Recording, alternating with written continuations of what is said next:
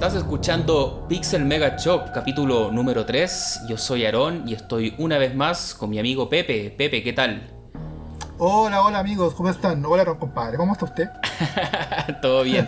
Oye, ya con el Pepe estábamos hablando un poco antes, entonces nos no da risa hacer este, este, saludo un poco fingido, porque ya veníamos un poco con la, con la reunión de pauta y eso. Pero nada, pues eh, aprovechar de, saludar y agradecer a los primeros oyentes que ya están llegando al, podcast. Eh, nosotros ya estamos en varias plataformas, Pepe, eh, también lo habíamos conversado.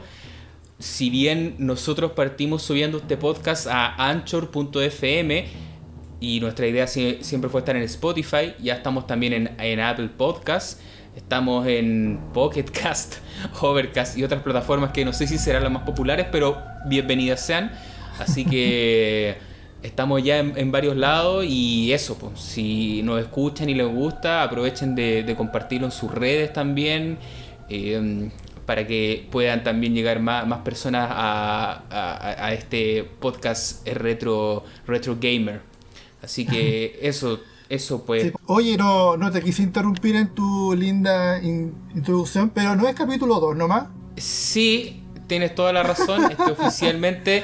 Este oficialmente el capítulo 2. Ahí yo metí la pata, eh, pero lo vamos a dejar tal cual porque, claro, es el tercer capítulo que grabamos.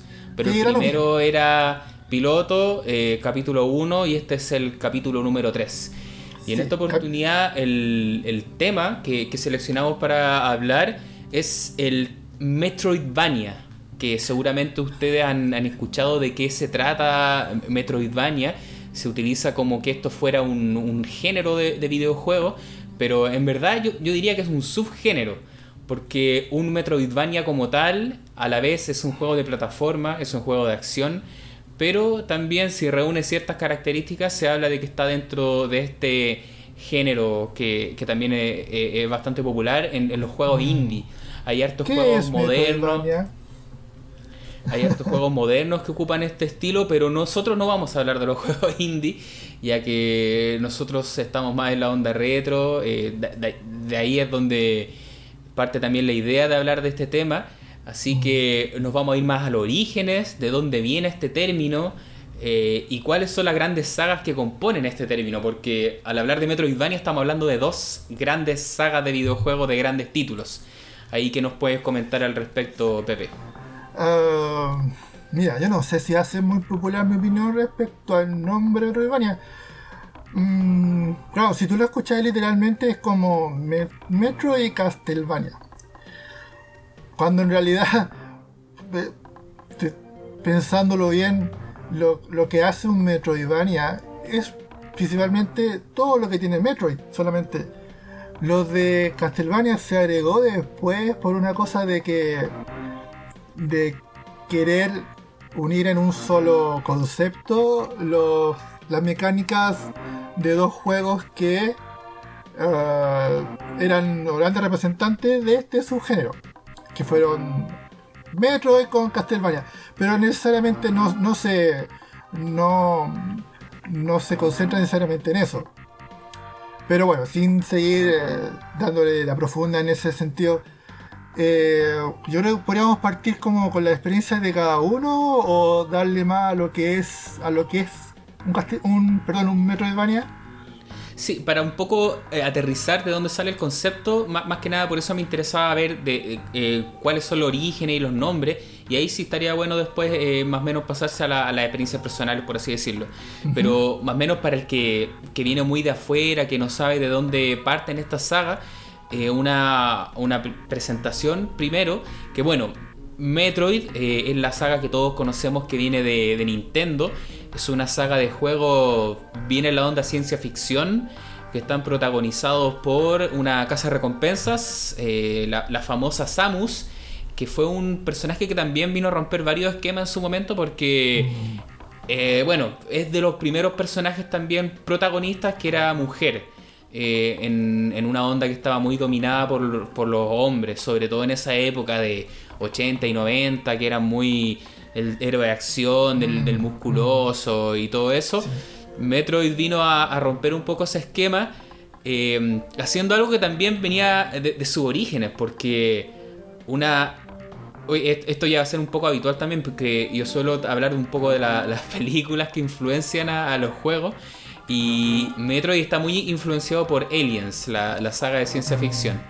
Y si bien en Aliens pasa algo similar, que tenemos a, este personaje Ripley, a Sigourney Weaver como la protagonista, en, en Metroid se hizo algo similar, que es que tenemos una protagonista mujer.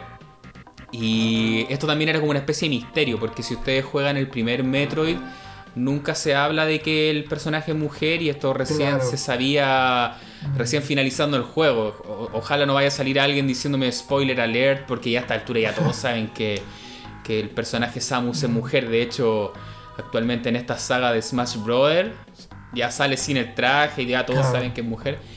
O sea, básicamente nunca se publicitó de que era una mujer al final. Pues. Siempre, siempre Nintendo trató de venderla como que era el protagonista. Eh, el, héroe de, turno y en el manual y en las publicaciones y en la publicidad siempre era el guerrero de Metroid. Tenías que llegar al final del juego para saber la verdad realmente. Sí, yo cuando era, bueno, de, chico pasó este juego por mis manos y yo creo que de las primeras cosas que me llamaba la atención era este diseño del personaje, que es muy en la onda también, bueno, para mi ojo de esa época, similar a, qué sé yo, a, lo que uno veía en que Robotech, que el Gladiador, esas series como media anime. También mm. tenía algo como de Boba Fett, como medio Star Wars. Pero uno veía, claro, un, traje muy sofisticado, con, un diseño muy, muy novedoso, muy interesante, que era este caza recompensa y Metroid. Eh, no, no era Metroid la heroína, sino que Metroid, bueno, cuando chico yo no sabía de qué se trataba, pero Metroid era la raza también alienígena que, era muy importante en la historia de, esta saga, porque también es, Metroid es como un, bicho, un alien que tratan de usarlo medio como arma, arma biológica y, tiene varias cosas entre medio, pero... Claro, eso, ese es más o menos el origen de, Metroid para que lo podamos ir eh, desarrollando con el tiempo. Partió en Nintendo NES o Famicom, como quieran llamarlo, y después ha pasado por ya casi todas las plataformas de, Nintendo hasta el día de hoy. Y sí, claro, este término Metroidvania hace muy en referencia al género Metroid, porque en el caso de Metroid, sus juegos son en general de este estilo. Pero como bien tú decías, en Castlevania, que es la otra saga que, que compone este nombre que, mezcla ambos conceptos. En Castlevania no siempre fue así. Entonces, ahí es donde también podemos mencionar algunos detalles de, esta saga. Eh, claro, que dicho sea de paso, Metroidvania es un, es un término muy nuevo. Muy nuevo, que no tiene más de, más de 5 o 7 años, la verdad. Entonces eso es lo curioso, que es como es una eh, es como una clasificación de un subgénero de algo que, que, que a alguien se le ocurrió que estas características entraban en este concepto y que estos dos juegos eran los más importantes y ya pongámosle así. Probablemente debe haber sido alguien, alguien común y corriente en internet que empezó con este con este con esta este, con esta palabra y se empezó a poner popular. Sí, de todas formas yo, encuentro que tiene valor eh, este hecho de, apalancar el término de, de, Metroidvania a la saga de, Castlevania, porque si bien en sus orígenes esta saga parte con un plataforma mucho más clásico, fue con la salida de cierto título en particular que la saga dio una vuelta en completo a este juego mucho más de exploración y más, más laberíntico. Ya mm. que cuando parte Castlevania, bueno, esta es una saga desarrollada por la compañía Konami. Eh, su primer título también fue la Nintendo NES. Mira, ambas comparten la misma plataforma en su inicio. Y esta está muy orientada, bueno, ya, ya todos la deben conocer, el famoso Castlevania o Castlevania. Yo, veo que muchos lados ponen Castlevania, no sé por qué. Eh, está basada en las también películas, siempre volviendo a las películas, eh, y historia en general también, así como de, mitología, de terror, todo eso, pero está muy influenciada por las películas de, la Hammer Studios, de la Universal, de los monstruos clásicos.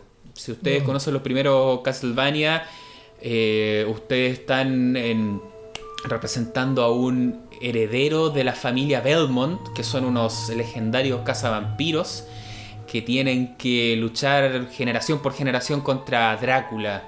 Eh, y no solamente Drácula, que es como el jefe, sino que también está el monstruo de Frankenstein, está la momia, está eh, la, muerte también aparece.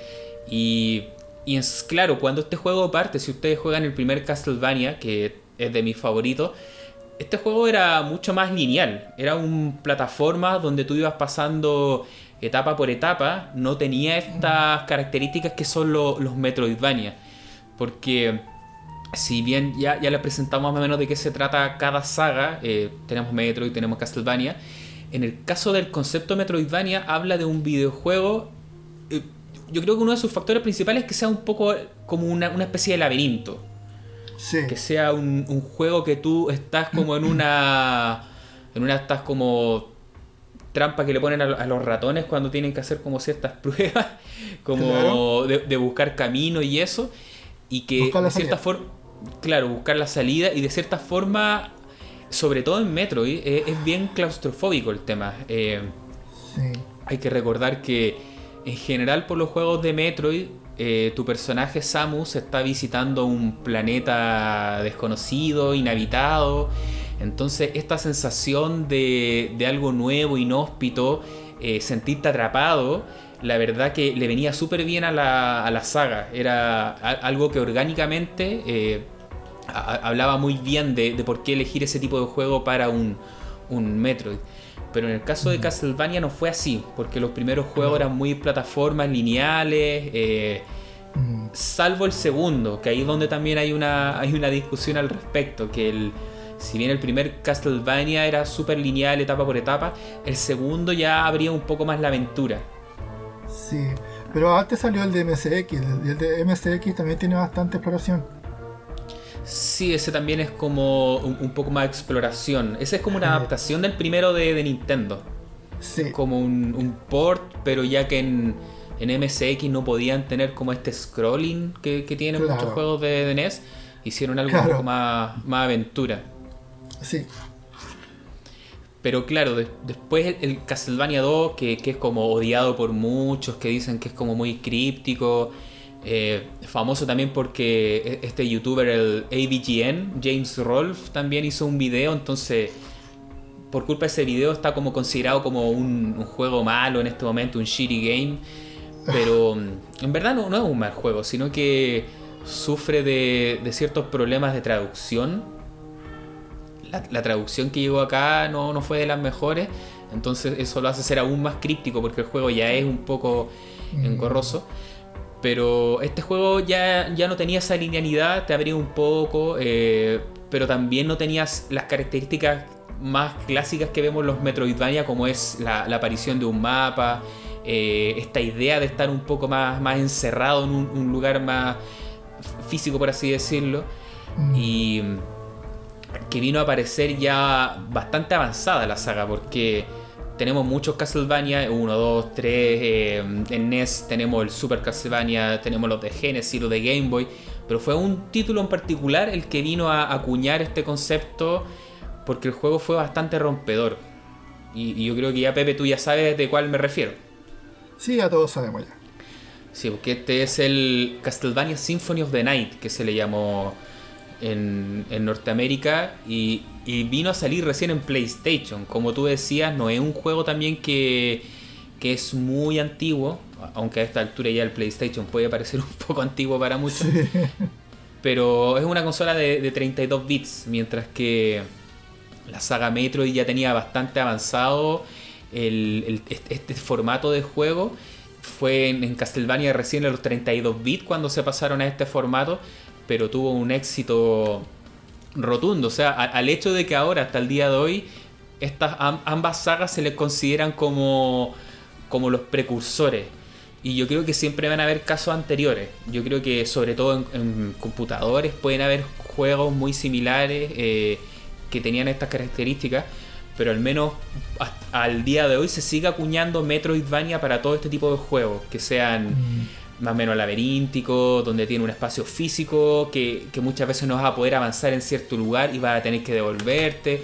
a conseguir alguna, alguna herramienta, algún ítem en particular. Y eso es más o menos lo que les puedo comentar de dónde parten esta, esta saga.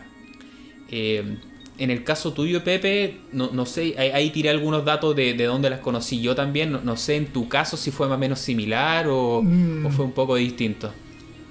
Mira, antes de seguir hablando como de mi ejemplo, creo que para, para que se entienda mejor, eh, podríamos dejar como la... Las características del Metroidvania son básicamente que no es un juego lineal, que es un juego que se Digamos, no es el típico Mario Bros. Que tú vas de un punto A al punto B. Es un juego de exploración donde tú estás encerrado en un lugar donde no tienes salida. Porque es plataforma. claro, Ambos son plataformas, pero esa es la diferencia. Claro, sí, claro. No es una exploración lineal desde de A a B, sino que tú llegas a un punto y tú vas a llegar a un punto donde no vas a poder avanzar y te vas a ver forzado en retroceder, volver a explorar otros lugares eh, descubrir nuevas habilidades. Y es así como el juego se va expandiendo. Y no se expande de un lugar, de un lugar A a B, sino que se expande como hacia los lados, en directrices donde hay nuevos caminos, nuevas zonas. No es solamente como de izquierda a derecha, sino que tú vas hacia arriba, abajo, eh, distintos niveles. En el caso de Castlevania, en un castillo. En el caso de Metroid, en un planeta, con distintos lugares bajo tierra, en el mar, o sea, bajo agua, bajo tierra, en, en, no sé, en, estaciones espaciales, digamos. Eso es más que nada como para, redondear las características principales del, género. Ahora tú me decías cuál era mi, experiencia, es como... Ah, yo no tuve la suerte de haber jugado el primer Metroid en su totalidad hasta mucho después. Eh, yo creo que mi, mi primera como eh, experiencia en el género la vine a conocer después, pero la tuve en el Atari. No sé si sabéis de qué estoy hablando. Pero el, para mí el primer, el primer Metroidvania que yo jugué y probablemente el primero ever fue Montezuma en Nadari. ¿Te acordáis? Sí, yo, yo tengo recuerdo muy vago de Montezuma porque, claro, yo partí con una NES y después me fui pasando, claro, la NES, que 64, PlayStation. Entonces el Montezuma yo no tuve la Atari, pero es de la época de la Atari. alguien que en la familia la tenía, claro, alguien que en la familia la tenía, que o compañero de curso. Yo jugué Montezuma, pero muy levemente. Nunca llegué a meterme tanto en, el juego. Oye, pero estamos hablando de un juego súper básico, súper básico, donde tú... Sí, es, bien reconocido también. Lo que sí me acuerdo es que es muy de la onda de buscar llaves. No sé si... Eh, por, ejemplo, un mapa tampoco creo que uno haya tenido mapas, sino que era más... Yo me acuerdo haber ido dibujando en un papel para dónde había que ir. No era precisamente ah, un mapa con en toda su regla, pero la llave estaba aquí, al lado de acá, y era después de esto. Y era básicamente eso, tenía todo lo que un Metroidvania necesita. Llegar a un punto donde no puede avanzar, retroceder y a buscar la llave, pasar estas trampas, llegar a este otro lugar donde hay, no sé, donde hay un, una antorcha que te permite llegar a un lugar donde no puedes ver y así ir avanzando. Sí, yo creo que un, una parte que también sumaron harto los lo Metroidvania, ya sea cualquiera de los dos ejemplos, Castlevania o, o Metroid, es que ya no era solamente buscar llaves, porque eso sí era algo que uno veía en juegos normalmente. Y, y me mm. acordé de un ejemplo bien también básico, como tú dijiste, Montezuma. Eh, me acordé del Super Pitfall, por ejemplo, de, Nintendo NES. También puede llegar a considerarse un juego en esta onda, pero es un juego súper básico que tiene varios problemas. Entonces yo creo que un factor clave también de los Metroidvania más modernos como los conocemos nosotros es que no solamente tú ibas abriendo llaves, sino que también ibas desarrollando habilidades en tu personaje ah. que le permitían ir eh, superando ciertos obstáculos. Porque si nos remontamos, claro, yo creo que vamos a encontrar casos similares en juegos más antiguos que eran muy en esa onda de alguna llave y, similar. Pero eso de ir adquiriendo también habilidades en tu personaje es algo que, desarrollaron estos dos juegos eh, de manera súper eh, bien, por así llamarlo, y que después pasó a ser como clave de, este tipo de juego. Zelda también lo tiene, sin ir más lejos. Claro. Pero no estamos hablando de un juego de plataforma, estamos hablando de un juego con características de, de juego de rol, en una temática Sí. más de fantasía. Sí, sí, al, al final yo creo que todos estos conceptos y géneros eh, sirven para poder identificar ciertas normas, ciertas características, pero no, no es la ley. Claro, pero no es la ley. Por ejemplo, algo que pasa con el Zelda es que muchas veces le dicen ah, RPG. Y no va a faltar No. también el que te dice no, eso no es un RPG. Mm, claro. Pero tiene muchas cosas en, en común con los RPG, que el pueblito, que las monedas, que adquirir. Mm. Pero bueno, para eso estamos, eh, ir adentrándonos y, y viendo cómo podemos ir separando también estos, estos distintos títulos clásicos. Por así llamarlo. Bueno, y me contabas del, del Montezuma, que fue como tu primera experiencia. Mm. Y después del Montezuma. no, después de Montezuma, a ver, que yo recuerde, que debe haber sido Castlevania 2, lo más probable. Porque Metro no lo vine a jugar hasta mucho después, nunca lo tuve en cartucho. Recuerdo haber jugado a Castlevania 2, recuerdo es no poder avanzar mucho porque me frustraba, porque llegaba la noche y no podía matar a nadie, tenía que devolverme al pueblo, hablar con el cura, recuperar energía. the, the horrible sun has vanquished the night. Claro. Ahora era al claro, revés, The Horrible Moon. No, no, no recuerdo mucho que me haya molestado ese, ese aspecto, porque igual uno igual se, se encaja dentro de un tipo de tecnología y uno igual como que igual lo acepta en cierto modo, ¿no?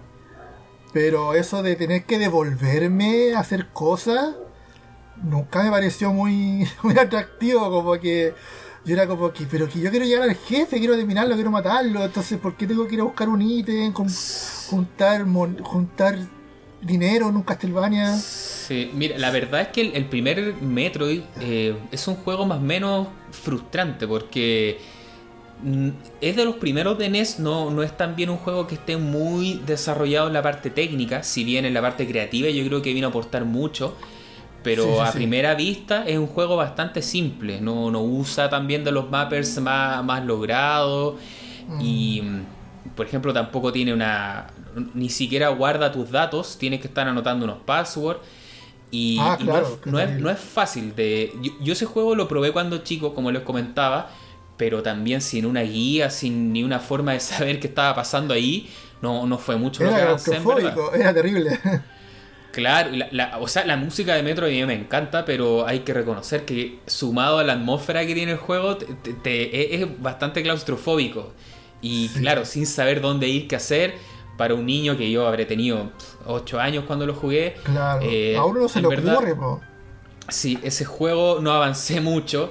eh, Mm. Me encantaba, me, me- me fascinaba, me atraía lo que estaba pasando, pero no era algo que también que era, era, era fácil de, de tomar. Y, y ahí la saga, lo, lo bueno que fue avanzando, fue, fue progresando. Y yo después pude jugar también el segundo Metroid, que es el Metroid 2, tal cual, Return of Samus, que este salió Ah, en, en Game Boy. Game Boy, sí. Sí, eso también pasó por mis manos muy en la onda de prestarlo y eso. Entonces no, no lo tuve mucho tiempo. Fue un juego que, que lo pude disfrutar. Eh, hace poco lo, lo probé de nuevo y, y ya también empieza a poner ciertas cosas en, en, en- en nuestra cabeza, a poner ciertas ideas. Por ejemplo, es el primer metro y me, me di cuenta que te pone la nave de Samus como tal, que se ve que cuando todo aterriza Ah, en el ¿sí? planeta. Sí, porque Oh. yo tenía mucho que, que era el de Super Nintendo, pero ya en ese se veía.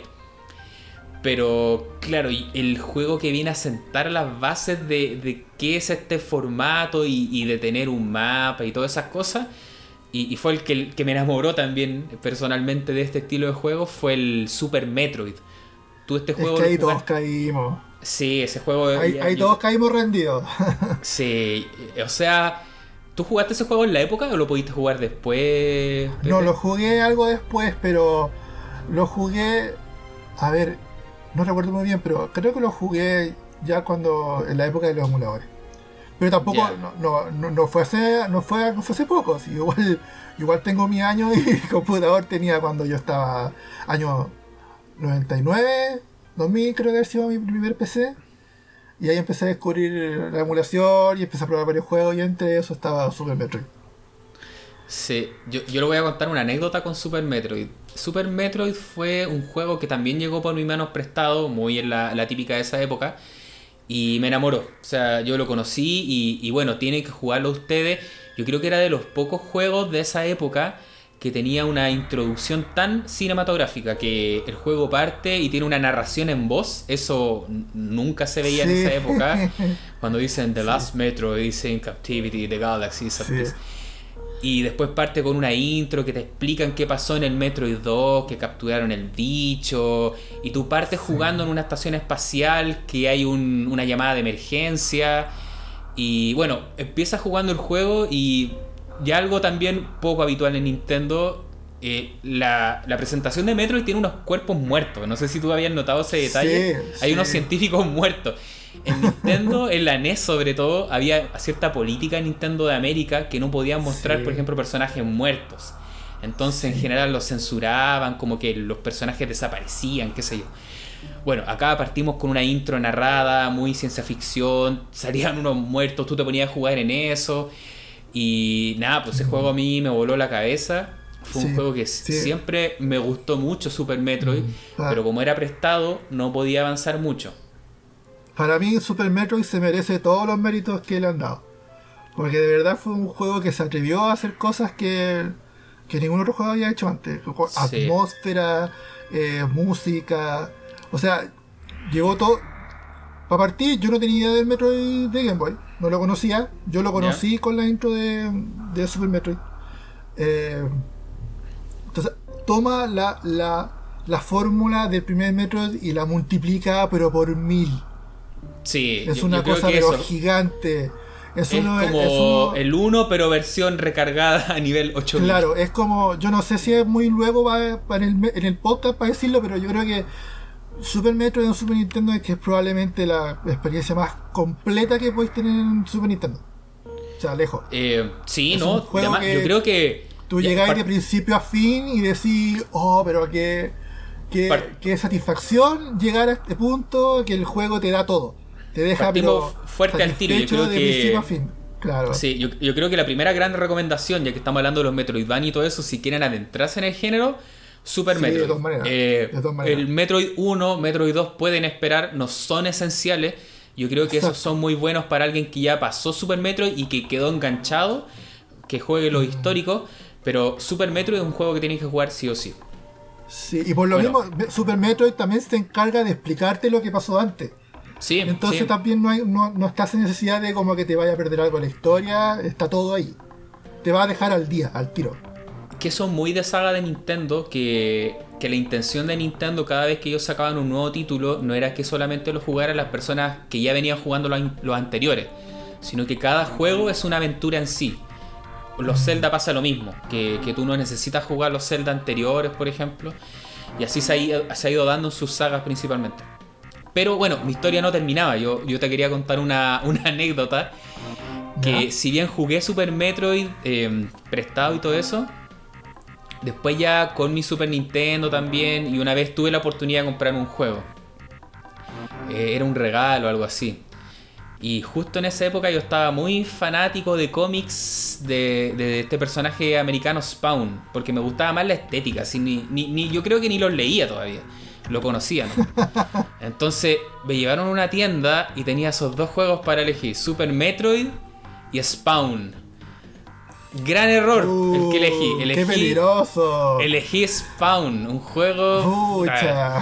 le tengo cierto cariño ya a Spawn, pero no, o sea, si Metroid Pero- está en una escala del 1000, Spawn va a estar abajo, en el subsuelo. No, no, no son Yo creo, comparables. que, yo creo que todos cometimos ese error de algún día haber, haber tenido que elegir o en la tienda de juego o en el videoclub cuando vaya a arrendar. ¿Qué, qué, qué elijo? ¿Elijo esto que, que no sé qué es lo que es, pero se ve interesante? ¿O las tortugas ninjas que la veo todos los días en la tele y Sí. está? Yo sé lo que voy a hacer. No sé, sí, pues, es que entonces- era Spawn era un personaje muy noventero, como con toda la Claro. Onda irreverente, entonces me llamaba mucho la atención, pero como juego no pasaba nada. Claro, Y lo otro que Y- lamentablemente la, la- todos los juegos con licencia de dibujo animado, de película, lamentablemente tienen harto que desear. Entonces, Así es. Ese también y un- eso ta- un- no, había forma de, no había forma de saberlo tampoco en la época, así que muchos caímos Sí. en la frustración de haber arrendado o comprado un juego que no era necesariamente bueno. Bueno, esa es la segunda parte de la historia. La tercera, que tiene un final feliz, por así decirlo, es que, claro, eso que le estoy contando yo es cuando eh, era chico y tenía una Super Nintendo como consola principal. Y ahora, varios años después de adulto, porque también después pude probar el Super Metroid en algún emulador y eso, pero no. Por, por purista no me pegaba. Yo decía, no, algún día lo voy a jugar en Super Nintendo. Ya más adulto, ya cuando uno empieza a comprarse cachureo y todo eso, pude comprar la versión de Super Famicom, que la gracia de la versión de Super Famicom es que es la misma eh, norteamericana, está también en inglés y japonés, se puede seleccionar. Sí. Así que ya más adulto, ya esto fue unos años atrás, ya pero más adulto, pude retomar finalmente el Super Metroid en las condiciones que yo lo quería. Y de verdad me volvió a volar la cabeza, porque a veces pasa que uno juega un juego antiguo y, y el recuerdo era más bonito, por así decirlo. Como que tú lo jugás y decís, ya está bueno, pero no era tan bueno como yo pensaba. Eso no me pasó con Metroid. Yo Es me que puse a la, la inocencia de niño. Sí, pero eso no me pasó en el metro. Si yo que me puse a jugar este juego y lo encontré alucinante y me pegué y lo terminé. Y hasta el día de hoy, yo creo que si tengo que hacer un top 10 de mis juegos favoritos, yo creo que va a estar por ahí también Metroid. A ese nivel. Yo creo que si bien no soy el gran fanático de Metroid como saga, porque no me lo he terminado todo, y eso era un mea culpa también que yo le decía al Pepe que, oye, me faltan hartos Metroid por terminar. El- Yo estoy en la menos- misma. Sí, al Es que menos lo que que es- Metro, Metro, hay, Metro como que ha, ha salido como en distintas plataformas y en distintos formatos y en distintas como presentaciones. Entonces como es muy variado en el sentido de que tenía harto que elegir, pero no necesariamente todas te van a te van a agradar porque son tan distintas algunas versiones una de otra. ¿Qué pasa eso? Entonces te quedáis con la con, con la aventura 2D eh, en 16 bits o no sé, en 32 bits después ya se salta al 3D, son otros términos, entonces como que uno, uno igual tiene ciertas preferencias en, en, en su género y en, en los géneros de juego y en, y en los formatos que estos tienen, pues es súper natural. Sí, pero al menos eso, yo creo que Super Metroid es de mis juegos favoritos eh, y yo creo que ha, ha envejecido también súper bien porque si ustedes lo juegan al día de hoy, que eso le pasa a hartos juegos 2D que están como hechos con cariño, bien animado, todo eso, no es un juego que se vea como antiguo, oxidado, como si le pasa a muchos juegos poligonales sobre todo, hay muchos juegos poligonales de PlayStation, por ejemplo, que uno los ve hoy día y es como, oh, así como que cuesta meterse Sí. en eso. Pero Está, Super- está esa brecha como que, que no han envejecido muy bien todavía. Sí. Como que todavía no, como que todavía esa, esa estética como del el polígono pixelado como que todavía no entra mucho, como que está empezando por ahí, pero de repente uno ve juegos, no sé, el, el otro día pu- pude jugar el, el Armored Core, el primero de PlayStation 1, y en su tiempo lo encontré pero impresionante, pero lo veo ahora es como que no ni siquiera puedo jugarlo, no puedo Ar- controlar Armored Core, ¿ese es de alguna saga en particular o ese el nombre no, no lo ubico? Armored Core es una saga de, de robots de tercera persona, donde uno va customizando el robot y, y tiene que cumplir ciertas misiones, destruir blancos, eh, salir de ciertos lugares, escapar. Ya, perfecto. Pero Bueno, claro, y- era, era, era algo que en su momento era muy impresionante, pero no, no le ha pasado lo mismo como era con la estética 2D y, y el pixel art, que como que ahora que como que está más vivo que nunca, pero los polígonos yo creo que tienen todavía un, como un camino que recorrer como para que vuelvan a estar como en boca, yo creo. Sí, es que hay, hay polígonos y polígonos también. Yo creo que a veces cuando eran, claro, medio pretenciosos y trataban de hacer algo demasiado como impactante visualmente, ahí terminaban siendo como al revés. Pero al menos el, el Claro. 2D, el juego 2D bien hecho, eh, envejece súper bien. Y Mm, Super Metroid es un juego que de, de hecho tampoco tuvo un traspaso fácil conectando ambos temas que estamos conversando. Justamente eh, en la última, en, en la etapa de los 16 bits, Super Metroid fue el título, no, no tuvo otra, otra versión más. Entonces después cuando sale Nintendo 64, eh, bueno, iba a salir ahí, no iba a salir en PlayStation porque es una fran- franquicia de Nintendo.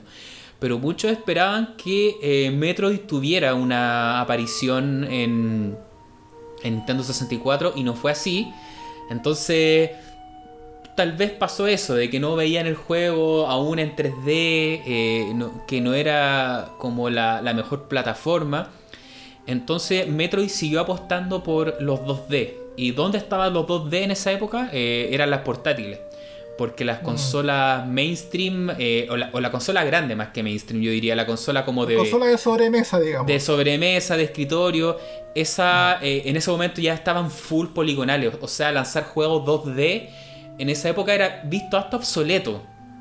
Entonces, por lo que se ve, dijeron vamos a descansar Metroid, que, también es algo que suele hacer Nintendo, que eh, descansan ciertas sagas en ciertas generaciones. Y dijeron, ya, por ahora Metroid no, aunque hay unos test, hay algunas cosas que se pensaron, al final no, no fueron. Pero Metroid siguió su camino en juegos bastante eh, destacables en Game Boy Advance. Ahí fue donde la la saga continuó su camino y en muy en la línea Super Metroid. O sea, si ustedes ven esos juegos, se nota que la gran inspiración es Super Metroid. Y mejorando algunas cosas, está el, Super. Eh, hay un Metroid que viene a ser como un remake del primero. Sí. Y el segundo de GBA. Claro, y también está el Metroid Fusion, que esa es como una historia nueva, por así llamarlo. Y bueno, hablando de obsoletos en 2D, qué buen momento para pasar a, la otra saga. Yo creo que vamos a volver a Metroid. No, no para los fanáticos de Metroid, todavía no la abandonamos. Eh, quédense ahí porque ahora pasamos a la o otra sea, Vamos a hablar de Metroid todo el capítulo. Tenemos que hacerlo. Pero claro, eh, lo, que, lo que les comentaba delante, si bien en algún momento se pensó que las 2D estaban totalmente obsoletas, eh, eso lo vino a desmentir otra gran saga clásica que fue Castlevania con Castlevania Symphony of the Night. Porque ya habíamos conversado que, claro, los primeros juegos de Castlevania eran muy plataforma, eran, eran otro estilo.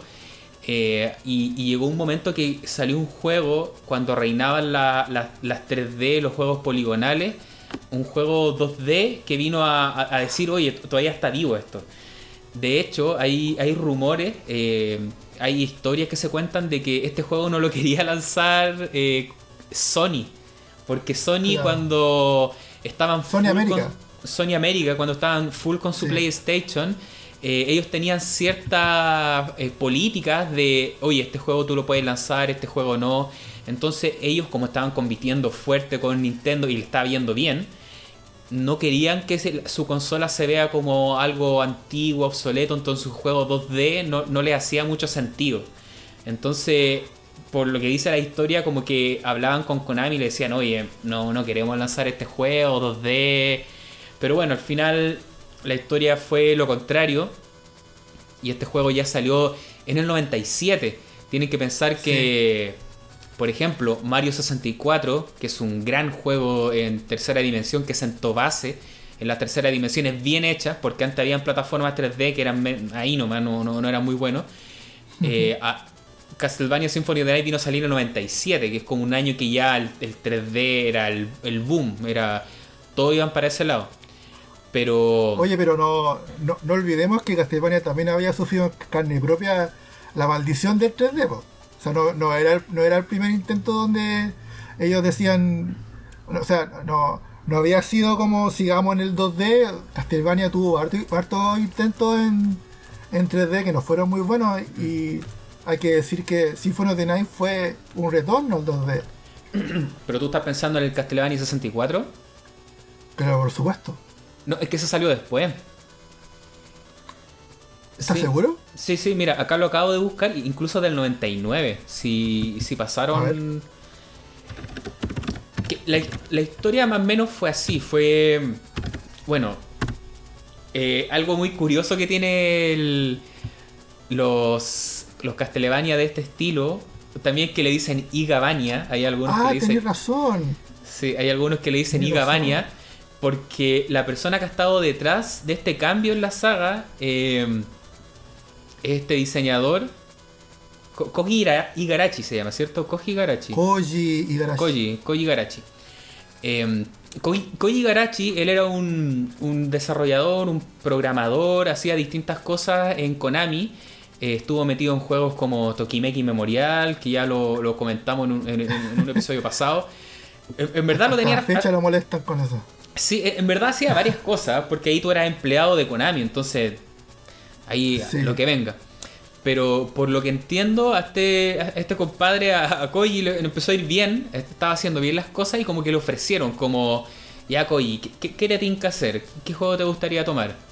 Entonces, ahí dijo como, oye, ¿sabes qué? De los proyectos que me gustaría hacer está un, un, un Castlevania, porque en ese momento no, no, no, habían habido unos Castlevania tan fuertes, ya estaba como la saga un poco más, más en reposo por así decirlo.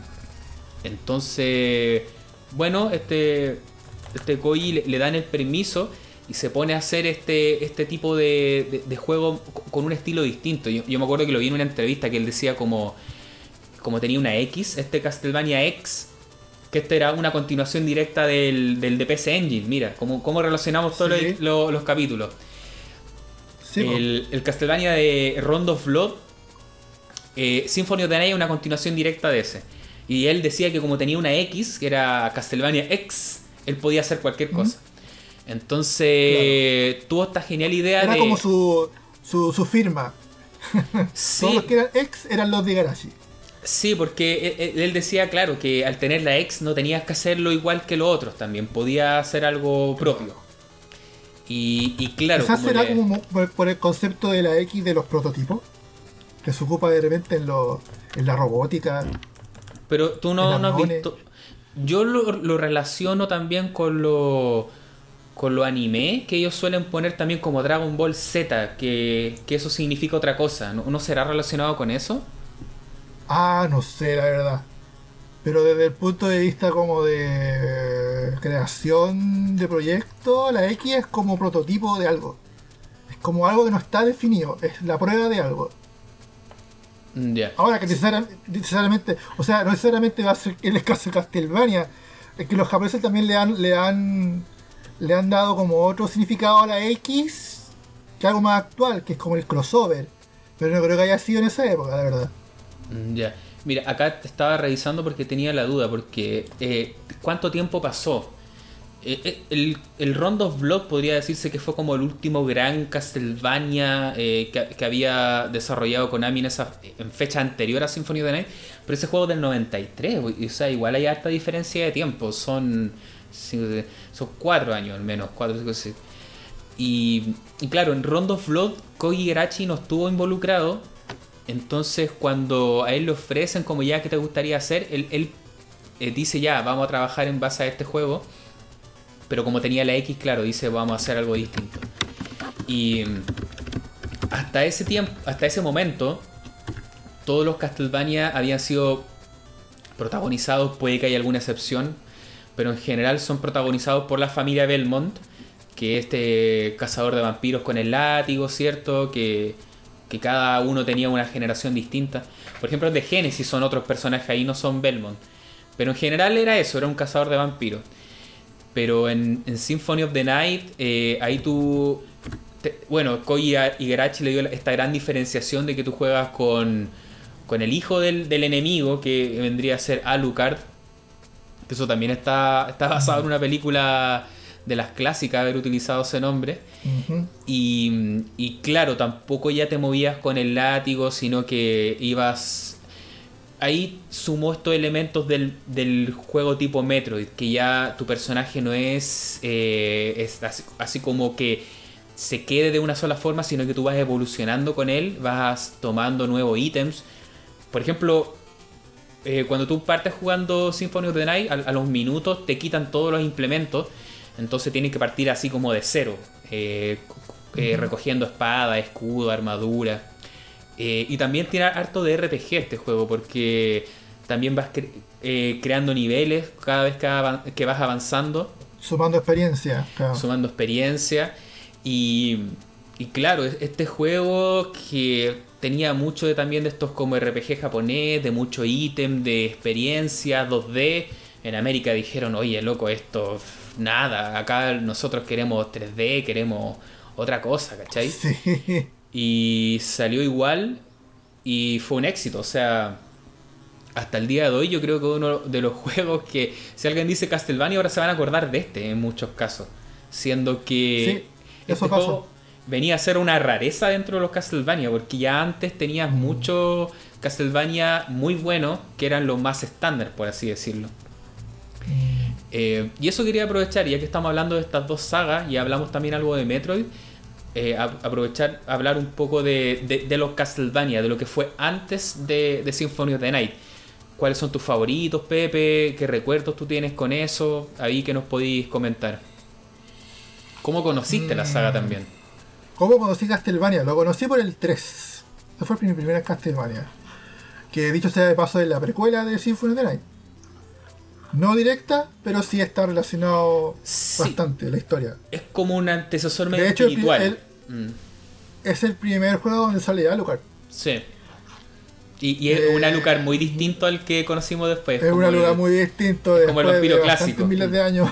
Sí. O sea, an- an- claro, como que como fue como el vino, eh, como mientras más años se pone mejor. porque porque era el primero que tenía este el típico apariencia como de vampiro de película de terror clásica, Sí, era, era como. pero era el hijo era- claro, era el hijo de Drácula, por lo tanto tenía las habilidades del vampiro, pero tenía como la bondad, las bondades del, de un humano. Entonces, en Castlevania 3, eh, Alucard forma parte del equipo del protagonista junto con otros eh, dos personajes que, yo creo que es la, característica que le da que le da más personalidad al juego, que es eh, no solamente tomar control del, del cazavampiro Belmont de turno, sino que llevar un equipo de, de otros personajes, un está este el Grant, que creo que es un no sé si un bandido o, o un pirata, pero Es el, el- el que es como es medio que- más, más chico, ¿cierto? Uno que, que escala los claro, muros. que claro, puede escalar los muros, tira cuchillos y está Saifa que que yo pensé que era un hombre, pero después una mujer. Sí. Supe que una mujer. Saifa es como una especie de mago que controla los elementos, puede, puede, puede lanzar fuego, ataques de fuego, ataques de hielo. Y está Alucard, que tiene estas habilidades de poder volar, poder eh, hacer hechizos, eh, disparar proyectiles en varias direcciones, bla bla bla. Y está el Belmont. Y eso me gustó bastante de este juego porque no era como. Si bien era lineal, pero había partes del juego donde uno podía elegir el camino. Podía elegir. Sí, eso tenía o- bueno el o Castlevania ir 3. entre- Que... a la- Mm. Claro, ir a la etapa del- de, la, de la torre del reloj o ir al cementerio.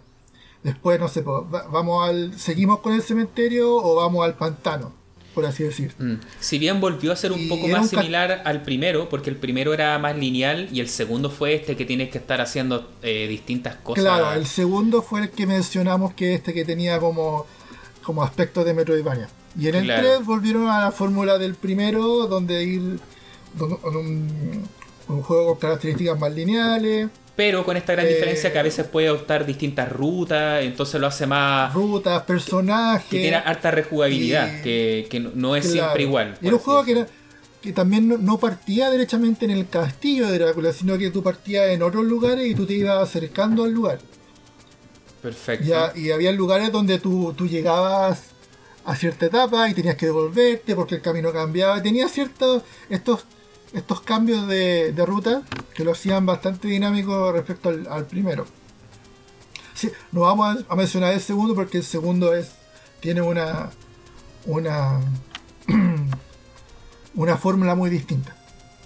Pero esa fue como mi experiencia con Castlevania. Eh, ya después vine a conocer el de Super Nintendo, Super Castlevania 4, que lo conocí por medio del arriendo, lo arrendé un día. Y Castlevania 4 también tiene lo suyo, porque es un Castlevania donde también se, se jugaron con hacer cosas nuevas. Sobre todo con el personaje principal, un Castlevania donde tú podías...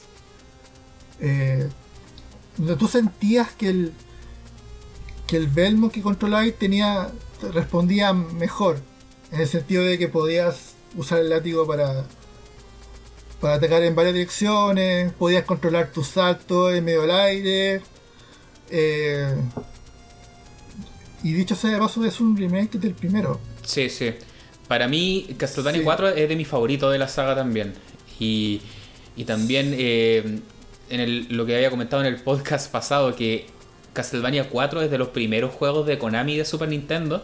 Y Konami como que partió en llamas con la Super Nintendo porque sus primeros juegos eran de una calidad muy alta, como que se supone que recién deberían estar aprendiendo a conocer el hardware, así como ya a ver qué pasa, pero lanzan Super Konami siempre Castlevania. ha sido de estas empresas que le sacan el juego a los hardware. No sé Sí, cómo lo hacen. En Pero Nintendo piensa igual. que, piensa que estos de los primeros juegos sacaron Super Castlevania, el Contra 3, el Sí. Alien Wars, eh, Goemon, Mystical Ninja, el Batman Return que mencionamos hace poco. Y esos juegos salieron como Sí, el primer sí. año, segundo año, entonces era como. Estaban bien motivados en ese tiempo los de, de Konami. Oye, re- eh, hablando de lo mismo, pa- para mí fue curioso que yo conocí la saga Castlevania eh, jugando en una, en una consola clon de, de un amigo, porque yo no tenía clon, yo tenía el, el NES original, pero él tenía esta Creation que tenía varios juegos en uno y tenía el Castlevania. Ah, qué que- inteligente él. que Sí, y sabéis que es, es- yo hasta el día de hoy como que lo cuento como una gracia porque no era común. O sea, yo después conocí varios clones que siempre, o sea, siempre iban a tener el, el Spartan, siempre iban a tener Sí. Tengen Tetris, siempre iban a tener... Yo siempre lo he dicho, haber, Clu- haber crecido con una consola clónica, haber crecido con una consola clónica fue lo mejor que yo creo que pude haber hecho. Porque o- me dio la posibilidad de conocer juegos que, que ni en mi perra vida habría conocido con una consola original. El mismo Contra, que también es de Konami, también siempre venía en esta Sí, po. consola. Pero Castlevania El- era, el era raro. No, no era común tener el, el Contra. Y yo lo conocí ahí. Castlevania en un, Sí, sí, por eso. un- una consola clónica. Entonces ahí lo conocí, fue un juego que siempre me gustó también. Después yo creo que jugué alguno de estos de Game Boy. Lo- los juegos de Game Boy de, de Castlevania siguen muy en la onda de NES también, son de- del Game Boy Sí. clásico estoy hablando. Son plataformas eh, con un Belmont ahí pegando latigazo. Recomiendo sobre todo el 2, lo recomiendo mucho porque Sí. tiene un pedazo de banda sonora. Eh, suena muy bien el Game Boy con ese juego. Y también es más jugable. El, el primero es como un poco más, más lenteja. Pero bueno, conocí ahí eh, eh, Castlevania y siempre fui fan de la saga. O sea, ¿qué no le va a gustar? Yo creo que todo niño le gustaba esta onda de los monstruos, de tener que matar a Drácula y todo eso. Entonces, claro, si bien mi, favorito de, de Castlevania clásico es el 4, que bueno, también démosle un poco de, de, de historia este 4 porque como les decía es de mis favoritos. Y, y lo mismo que decías tú del 3 el, el 4 algo que me encanta es que tú no partes en el castillo sino que tú partes haciendo toda una aventura que vas hacia el castillo. Entonces tiene bosques tiene cavernas eh, Claro. ríos y, y la música del Castlevania 4 no es la tip porque hay, hay mira ahora también ustedes cuando estén escuchando este podcast seguramente de fondo van a escuchar que hay varios temas clásicos de Castlevania que aparecen en distintos juegos ya son ¿Es todo un tema hablar de la música de Castlevania? sí banda sonora de Castlevania es muy grande o sea yo creo que hay fanáticos de banda sonora de Castlevania que se conocen los temas y todo y el del Castlevania 4 es un juego que, que genera ciertas divisiones porque es mucho más atmosférica y es como un poco más Sí. depresiva en algunos países, en, una- en algunas como parajes por así decirlo. Bien experimental también a veces. Sí, pero volviendo a lo que les decía delante, yo me impresiono cómo estos japoneses sabían utilizar tanto el sistema siendo que recién estaban partiendo, porque de verdad la música es, es muy buena, es en, Oye, pero sí. atmosférica, orquestal. Ellos, ellos mismos lo inventaron. Yo creo que tiene que haber algún secretillo ahí que se tenían guardado en los, los manuales y. Sí. Oye, esto se maneja así, esto se samplea así, y no le digáis a nadie. Sí, y de hecho ya cuando uno está llegando a los últimos niveles de, del, del juego, que está llegando al castillo, ahí recién te empiezan a salir algunas melodías clásicas, pero también tienen como su toque y no, yo lo encuentro que también es de los de los grandes juegos. Pero no es un Metroidvania, como los que estaba hablando en este capítulo, pero yo creo que también necesitaba que... Claro, lo- no es Metroidvania, así que no se confundan. Eh, pero también teníamos que mencionarlo porque, como les decía, si bien estamos hablando de Metroidvania, hay que hablar un poco también de, de dónde vienen estos, cuáles son sus orígenes. Y bueno, hasta ahí estaba la saga, muy tirada en este, en este lado de Castlevania tradicional, del cazavampiro, del castillo y todo lo que estuvimos hablando ahora. Pero lo que pasó con Symphony of the Night fue que eso, eh, después del éxito que tuvo, se transforma en el nuevo estándar de, Castlevania por, por harto rato. Esto no fue algo. Era la que- fórmula ganadora.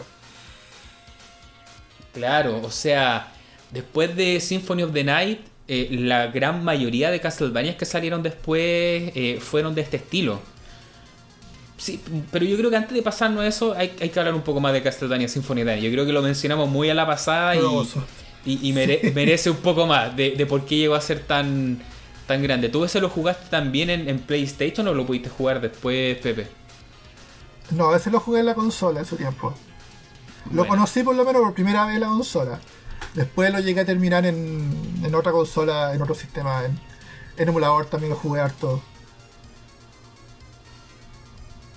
ese juego cuando tu parte el, el Castlevania Symphony of the Night, mira, parecido también a Super Metroid, que tiene como una, una pequeña historia, que te cuentan algo, entonces eso, eso le da como todo este tono inmersivo al juego.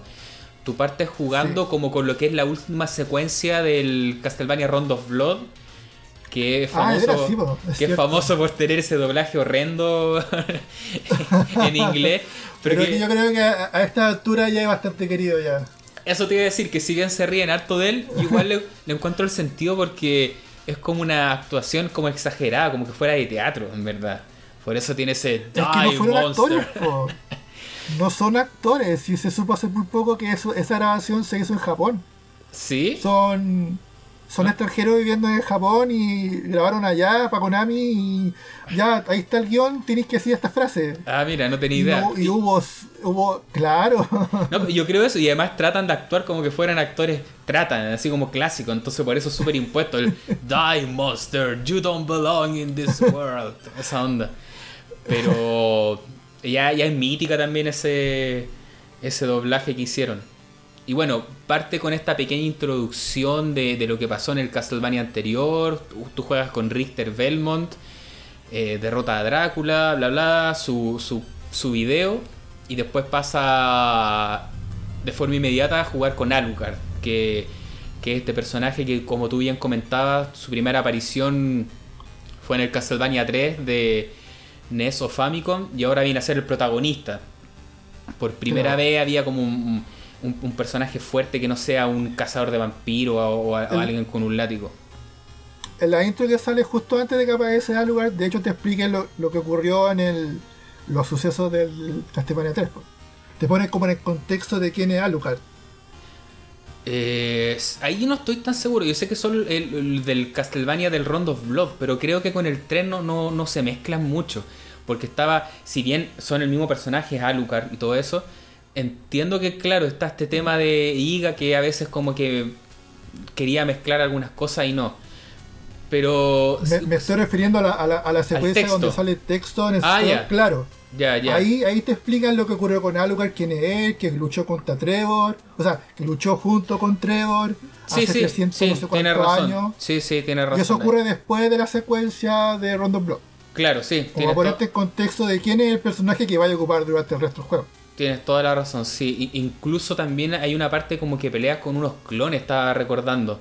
De Tre no, no de Trevor, de, de Silfa y del otro de Grant. De. Saifa, Grant y, y sale Sí. Trevor también. Son, son como unos zombies. Sí. Zombies de estos personajes. Sí, porque no son los reales, se supone, son como unos espíritus, doppelganger, no sé cómo le llaman. Pero sí, sí, tienes razón, también hay hartas como parentescos con este con este juego. Y, y nada, yo también encontraba súper bueno que llevado como un minuto, unos segundos, aparece la muerte, así como a retarte, así como, oye, ¿qué hacía acá en el castillo? ¿Cachai? Y el compadre le dice como, nada, yo vengo a derrotar a mi padre. Entonces era como, oh, así ahí, como, ahí dije- ¿qué ahí te das cuenta que es una disputa familiar esta cuestión. Claro, entonces el juego tenía esa como profundidad y le decía, nada, tú soy un pelmazo, nomás pasa para acá y le robaba todos los ítems. Y ahí Claro. empezaba como en pelota, así como agarrando a combo. Claro. agarrando a combo Sí, en po. los hocico a los, a los Fue el esqueletos. shock. Y, y claro, ahí agarraba una espadita, después un escudo y algunas cosas. Y ahí empezaba a, el juego. Este se desarrolla en el castillo de Drácula, a diferencia de los Claro. de los otros que tenías como una aventura, que tenías que avanzar, llegar al castillo. Este no, se desarrolla en el castillo, pero es como un castillo gigantesco, o sea, tiene todo el Claro. castillo. Y spoiler alert también para los que sean más sensibles. Que a esta altura ya no creo que valga mucho. Pero este juego también tenía un final malo, por así decirlo, si uno iba y eliminaba al enemigo, que te lo presentaban que era Richter Belmont. O sea, tú jugabas en este caso con el hijo de Drácula y tu enemigo era un cazavampiro de la familia Belmont. Y Claro. podía, podía o sea, elimi- en- en- a lo largo del camino tú te das cuenta de la historia de que el malo supuestamente era Richter, el Belmont, que había sido como... eh, le habían lavado el cerebro y él estaba como controlando el castillo. Exactamente. Y si, claro, si, Y podías si terminarlo. que si tú se- El juego podías Claro, terminarlo, tú- podías sacar el final, te salían los créditos, 10 y hasta ahí llegaba. Claro, en, en ese momento tú, tú, tú, tú si llegáis a jugar el juego con las mismas reglas de, de un juego lineal, de un Castlevania antiguo, tú vas a llegar a un punto, de todas formas, donde vayas a pelear con el supuesto malo del juego y vaya a sacar un, vaya a sacar un final, pero no necesariamente el final completo del juego. Y esa es la parte interesante que, ofrece este juego, ¿no? Claro.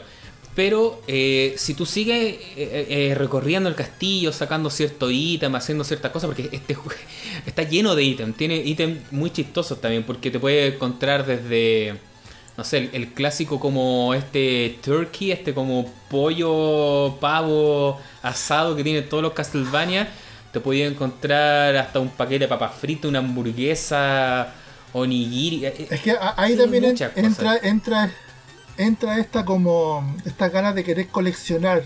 Claro, y, no solo comida, sino Porque que... el juego tenía, tenía un, tenía un contador de porcentaje, po. Sí. Claro, tenía un contador de, de porcentaje que, que este porcentaje te iba diciendo cuántos ítems tú llevabas, cuántas, cuántas habitaciones en el juego todavía Mm. descubierto, la, eh, no sé, las habilidades, todo, todo iba sumando un porcentaje y también in- eh, incluía el- la recolección de ítems.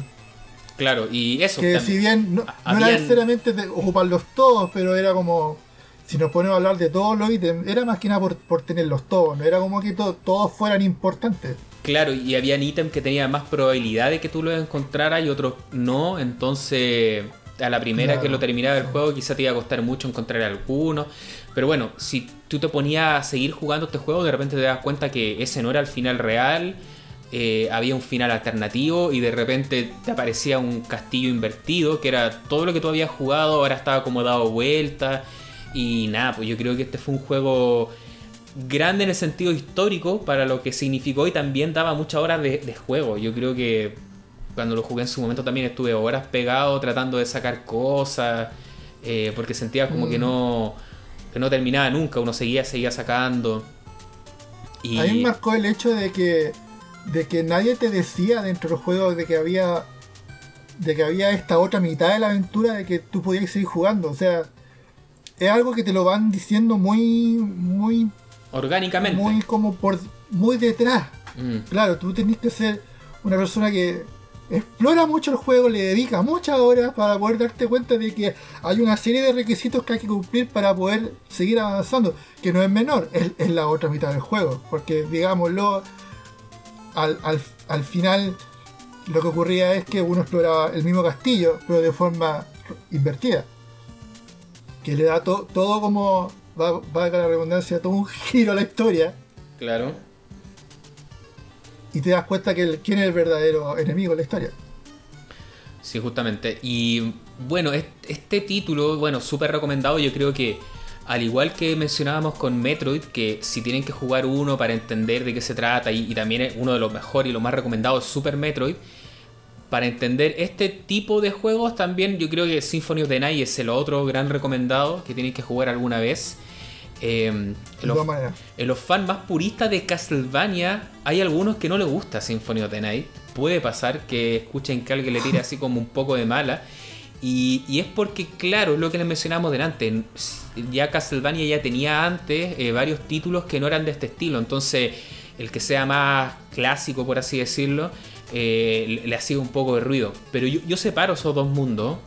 A mí personalmente, Sí. mi, mi Es lo más sano, es lo más sano. Sí, para mí los Castlevania favoritos como clásicos, para mí el 1 y el Super Castlevania. Pa- Para mí esos son mis favoritos. Mm. Y después de esta onda Metroidvania, ahí tengo el Symphony of the Night y el Area of Sorrow o el Dawn of Sorrow, uno de esos dos que, que vamos a mencionar después. Pero yo creo que esos son los juegos clave. Si, si quieren entender cuáles son los orígenes de esto, eh, este estilo y, y de dónde vienen sus su bases, Super Metroid y, y Symphony of the Night.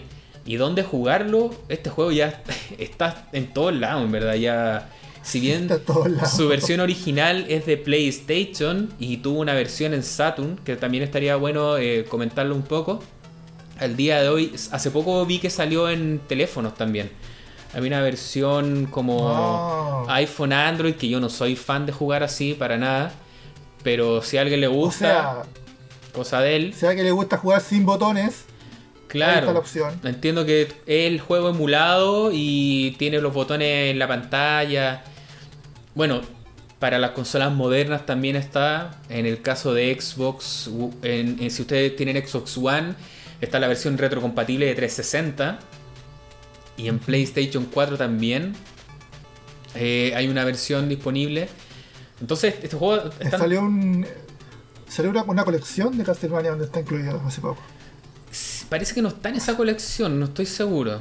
Sí, sí está, sí, sí está. Sí, ahí tengo la duda, parece que estaban los otros, los, los plataformeros, pero sí, puede ser.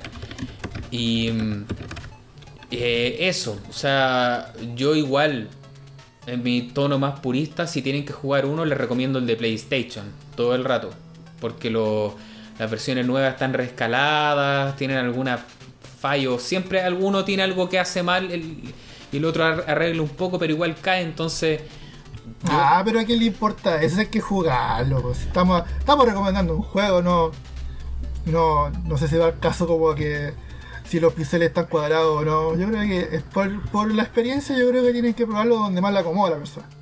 Mira, por ejemplo, el de 360, que es el que tengo yo acceso, eh, algo que a Arto no, no le gusta, que tiene unos marcos a los lados. Que, Ah, como, ah, son sí, juegos sí, sí. 4.3, eh, al pasarlo al formato Claro. panorámico tenéis marcos y no se los podéis sacar, entonces tiene unos marcos bien molestosos. eh, no puede dejarlo pixel perfect tampoco. eh, tiene un tema con la, la música, se escucha más bajo, los efectos de sonido se escuchan fuerte, no se puede arreglar. Son varios detalles así. Oh. Entonces. Por eso, como a mí me gusta tanto este juego, si les tengo que recomendar uno, es la versión original de PlayStation. Hay algunos que van incluso más allá. Y lo que también está disponible es la versión japonesa, que tiene algunas cosas que no llegaron a América. Y está traducida a nivel de texto. Entonces tú tienes los audios en japonés, que eran mucho mejor actuados y todo eso. Y Ah, gracias a un hack, digamos. Una Claro, con un hack hay una traducción y también los textos eh, dicen que están mejor traducidos porque los que nosotros Sí, sí, sí. los que nosotros conocimos fue como que lo, lo reinterpretaron, no, no es lo mismo Sí, que el sí, original. yo jugué esa versión y es bastante agradable. Mm, En términos puristas. claro. Y, y de la época, la otra versión que existió es la que les comentaba de, de Sega Saturn, que tiene como un, Mm. un halo de fondo, que algunos dicen que es la versión definitiva, que es mejor porque tiene más cosas, pero que yo incluso hace años atrás hice una vez hasta un video que subí en YouTube diciendo que por qué no era la mejor versión.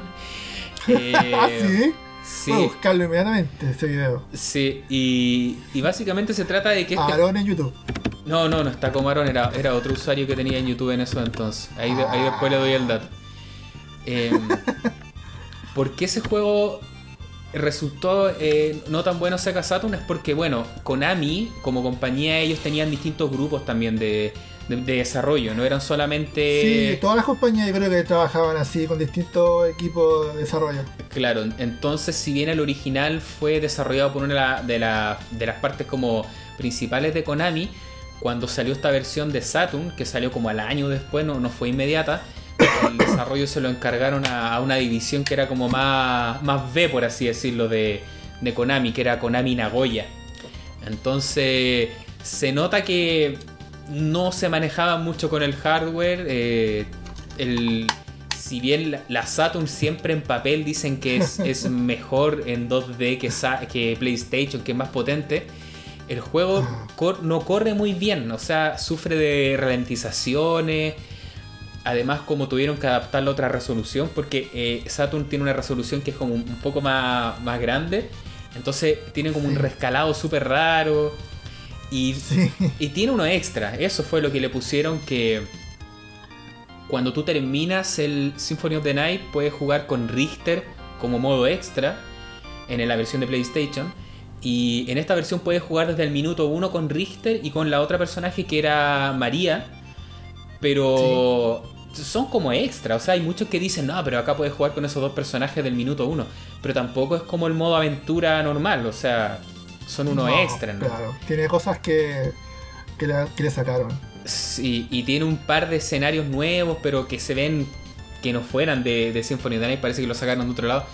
Entonces, a fin de cuentas, tiene una versión con algunos extras que no vienen a pito de nada, no, no se notan muy del juego, y el juego corre más Pero mal. es que se nota que se nota que trataron de ponerla como para poder co- compensar el hecho de que ya no es una versión buena, pero, pero mira, tiene esto, tiene esto otro, Sí, totalmente. como para convencerte, ¿no? Así, así es. Y bueno, al día de hoy, como es rara la versión de todas formas y Saturn fue más escaso que PlayStation, es más cara. Hay muchos que pagan muchos dólares por, por comprarse esa versión original. Pero como les decía, no vale la pena. Solamente yo creo que los por el coleccionismo. Sí, el coleccionista loco que quiere tener todo, eh, ahí se la va a comprar. Pero sigo pensando que la mejor versión para jugar este juego es la, la original de PlayStation. Y ojalá en un CRT bien, bien como debería ser la cosa. Bien retro. Con RGB y toda la cuestión. Pero la historia no termina ahí en lo que es respecto a Saturn, porque le contaba a, a Pepe que hace poco tiempo atrás, hace, esto fue hace unos meses, unos, unos hackers, unos desarrolla- desarrolladores chinos empezaron a, a- a jugar, a trastear con esta versión, y hace poco salió un parche que le da la posibilidad que la Saturn utilice en este juego que no estaba pensado el cartucho de eh, expansión de memoria RAM, este que es de, Sí, de sí, los sí. 4 megas.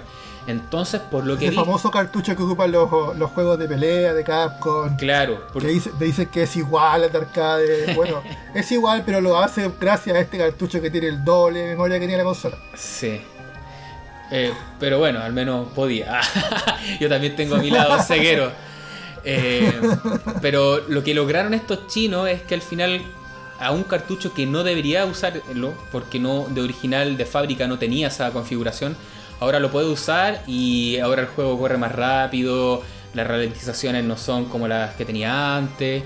Pero Pepe me preguntó, ya, pero lo- las transparencias siguen igual, y ahí le dije que sí, que eso ya no se puede arreglar, porque muchos Sí, muchos juegos de Saturn no tienen transparencias reales, tienen unos entramados que se ven muy feos, la verdad. Entonces, Claro. al parecer, todavía no lo pruebo. Esta versión de Saturn sería más jugable ahora gracias a estos hacks, pero sigo defendiendo a capa y espada, como corresponde en este caso, la versión clásica de, de PlayStation 1.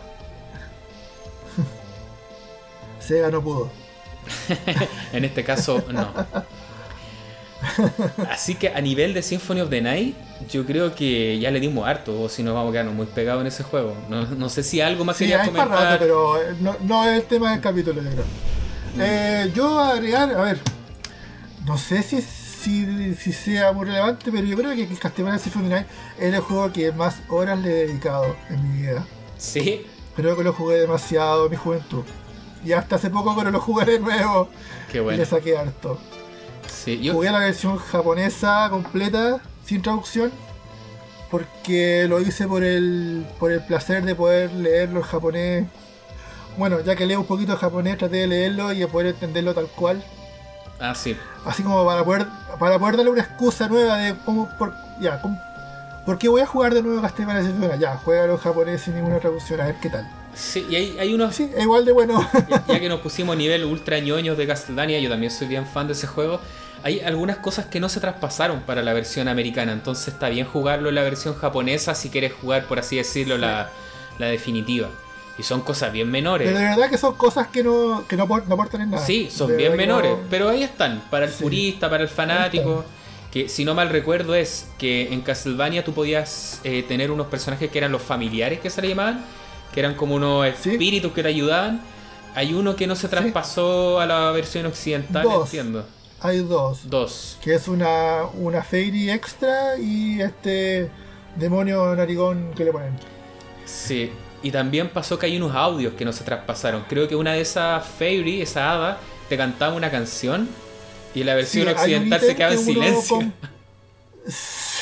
No, no, no es que se quede en silencio, sino que no, no hace nada. nomás, sí, pues, entonces yo decía, algo debería pasar acá y no pasaba nada. Hay un ítem que tú le puedes comprar al, al viejo de la librería. No me acuerdo si lo compraba o lo encontraba ahí.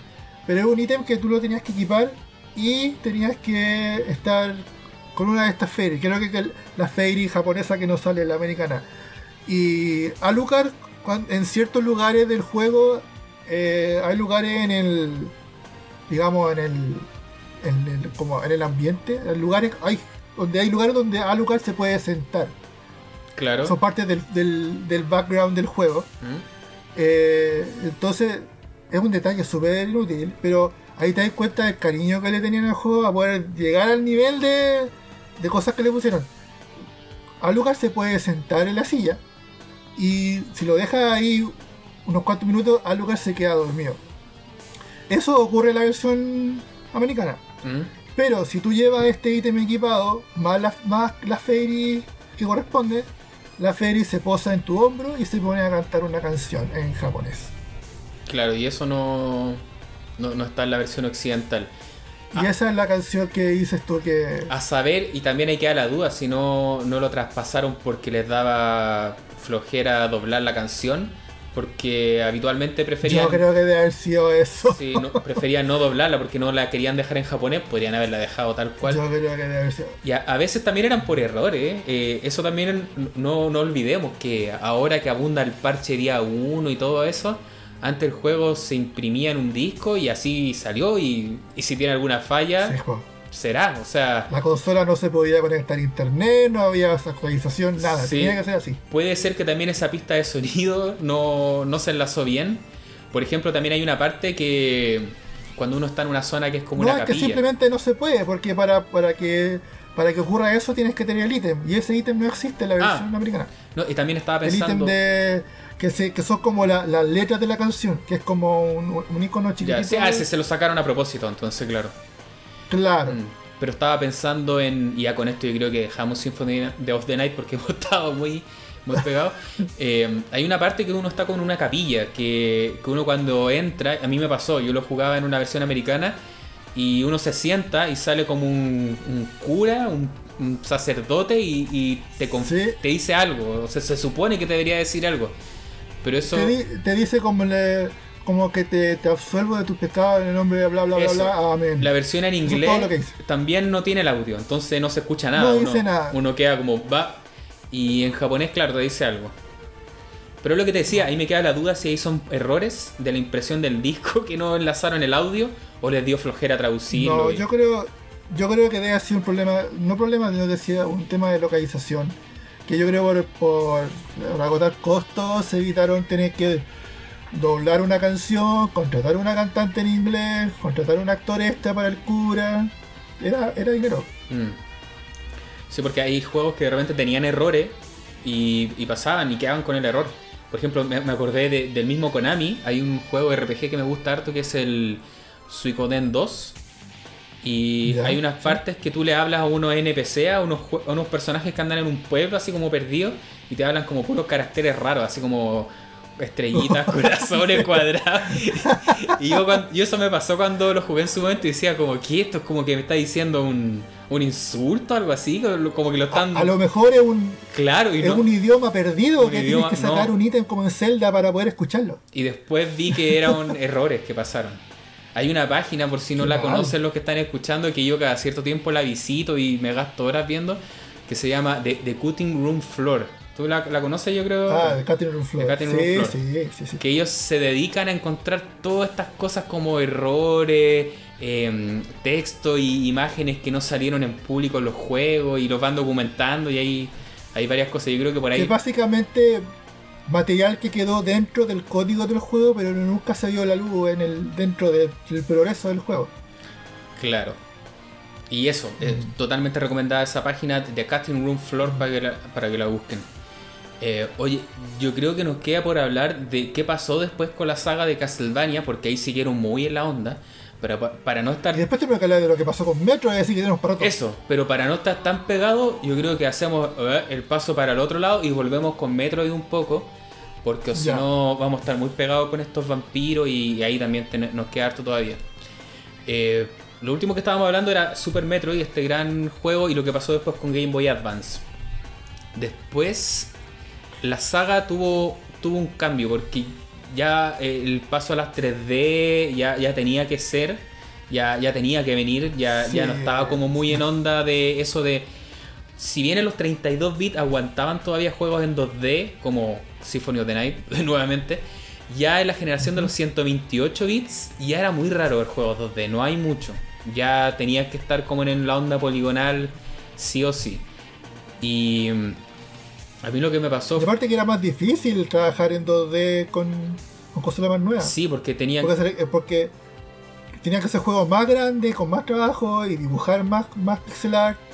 Entonces yo creo que era, obvio que era la- el camino a seguir el 3D. Y, y ahí lo que se hacía en esa época también es que algunos juegos que eran los primeros que trataban de pasarse como al HD, era que quedaban medios como juegos de Flash también, no, no quedaban siempre como muy muy bonito, entonces todavía estaba como medio, Claro, medio un pañal. como limbo entre medio de que no... claro, como que A no ser que personajes con, con mucho detalle, pero que la animación no es tan buena. Claro, a no ser que tu juego estaba pensando en, por ejemplo, Paper Mario, que, que trata de buscar un estilo gráfico muy característico a sabiendas que parece que son monos de papel y se ven tiesos, pero ellos lo tomaron como un estilo gráfico, como una estética. Yo creo que Claro, eso, eso que ahí yo creo resulta. que pasó que nació esta, esa estética eh, gracias a una carencia de la consola Mm. en sí, que no podía manejar bien gráficos 2D, por lo tanto tuvieron se vieron obligados en crear esta estética como de de, de gráficos que eran como de papel, que solo era Sí. un plano que se giraba y de esa forma podía ir a borrar memoria en la consola, entonces era como darle, darle, darle al clavo. Claro, Pero más allá de eso yo lo veía muy complicado hacer es- un juego 2D hecho y derecho en la 64. claro, pero al menos en, en Metroid eh, esta, esta saga continuó con su estilo 2D en portátiles porque además recordemos que las portátiles tienen una resolución bastante menor. Entonces tú podías seguir Claro. manteniendo este estilo gráfico y que no se vea obsoleto, desfasado. Pero si tú tratabas de llevar eso mismo a una pantalla... Ahí estábamos hablando de GameCube, de Xbox, PlayStation 2. Ahí ya, ya no se veía tan bien para esos estándares porque ahí ya, ya algo más debatible. Entonces ahí la, la saga dio una vuelta a- al 3D, algo que ahí algunos nos sorprendimos, pero ya sabíamos que para allá iba la cosa. Ya Nintendo lo había hecho súper bien con Mario, Mario 64, Mario Sancha y no sé qué tanto, pero bueno, Mario 64, Zelda, qué decir, Star Fox que ya venía un ambiente 3D pero lo mejoraron. Entonces era el turno de Metroid, que Metroid se saltó a la generación 64 pero lo anunciaron para la consola de GameCube. La gran, sorpresa fue cuando anuncian que el desarrollo iba a ser externo también. Porque mm, los Metroid hasta ahora habían sido desarrollados por la, la misma Nintendo, con uno de los equipos que tiene de desarrollo, que son de, lo- de los más capaces, de los que tienen más conocimiento de hardware, de, de sus mismas consolas, que, que tienen más, más presupuesto. Y ahora anunciaron que Metroid iba a aparecer con un nuevo juego, iba a ser 3D, iba a ser un, hasta ese momento, un FPS, mm, por así llamarlo. FPS. Claro, porque ahí también decían que no, que no era un first per- person shooter porque era un juego de aventura y qué sé yo. Y que más encima lo iba a hacer una compañía que se llamaba Retro Studios, que era una compañía americana, no, no era Nintendo como tal. Yo cuando vi eso como que me asusté, dije, a ver, esto como que no pinta bien, ¿Ah, sí? o sea, un desarrollo por una empresa occidental, de algo tan característico Nintendo. y no le tenía fe en verdad. ¿Qué, qué hizo Retro Studios antes de Metroid? Eh, habría que revisar, pero este fue como su gran título. Habría que ver si antes. Porque por algo llegaron ahí. Habría que ver, claro, si antes tienen algo, pero. A veces también son compañías que la misma Nintendo al final termina de, de uniendo varios talentos. Reclutando, ¿tú decís? Mira, me dejaste con la duda, así que voy a buscar. Porque de hecho hasta ahora Retro Studio está muy orientado a franquicia de Nintendo. Mm. Están trabajando como, como en su momento fue Rareware, que era una, una compañía que eh, hacía juegos exclusivamente para Británica. Nintendo. Claro, eh, está funcionando muy de la misma manera. No, acá estoy viendo su historia, eh, partieron con Metroid Prime. Yo creo que son esto, lo que, lo que te comentaba yo, que deben quizás haber sido formados por Nintendo o algo muy similar, los reclutan ellos. Claro, probablemente deben haber, sido ingenieros, programadores que trabajaron en otras empresas y que los reunieron y armaron su estudio. Ahora habría, habría que ver eh, qué trabajaron indi- individualmente cada uno de estas personas. Cómo va a poder, va a poder saber cómo llegaron ahí, con qué mérito. Bueno, Nintendo igual a- Pero bueno, al- algo como va después. claro, igual Nintendo algo sabe de, de- de esto de los juegos de video, algo algo conocen y Algo de cachar. algo cachan y también por muy empresa occidental y, y que recién estaban partiendo fueran, tampoco es que estaban solos, o sea, si bien hubiera er- eran los desarrolladores principales, este proyecto igual fue eh, producido por Shigeru Miyamoto. La, en la música también fue hecha por un, un compositor japonés. Y hubieron varios también de, de Nintendo Japón que estuvieron involucrados. eh, lo que le dio al final el- la garantía de que el juego iba a ser bueno. Y en verdad, yo cuando lo, lo terminé por jugar, un, un poco tiempo después de su lanzamiento, yo llegué tarde a GameCube. A mí me encantó. Fue como esos juegos que, que no esperaba que el traspaso a 3D iba a ser tan bueno. Y yo creo que estos tipos lo hicieron muy bien porque al final, si bien es en primera persona, eh, no es un shooter como tal, porque no, no es tu principal preocupación el, tema de, de- apuntar y eso. Hay, hay unas cosas un poco que son medio automatizadas y eso. Sigue siendo la aventura.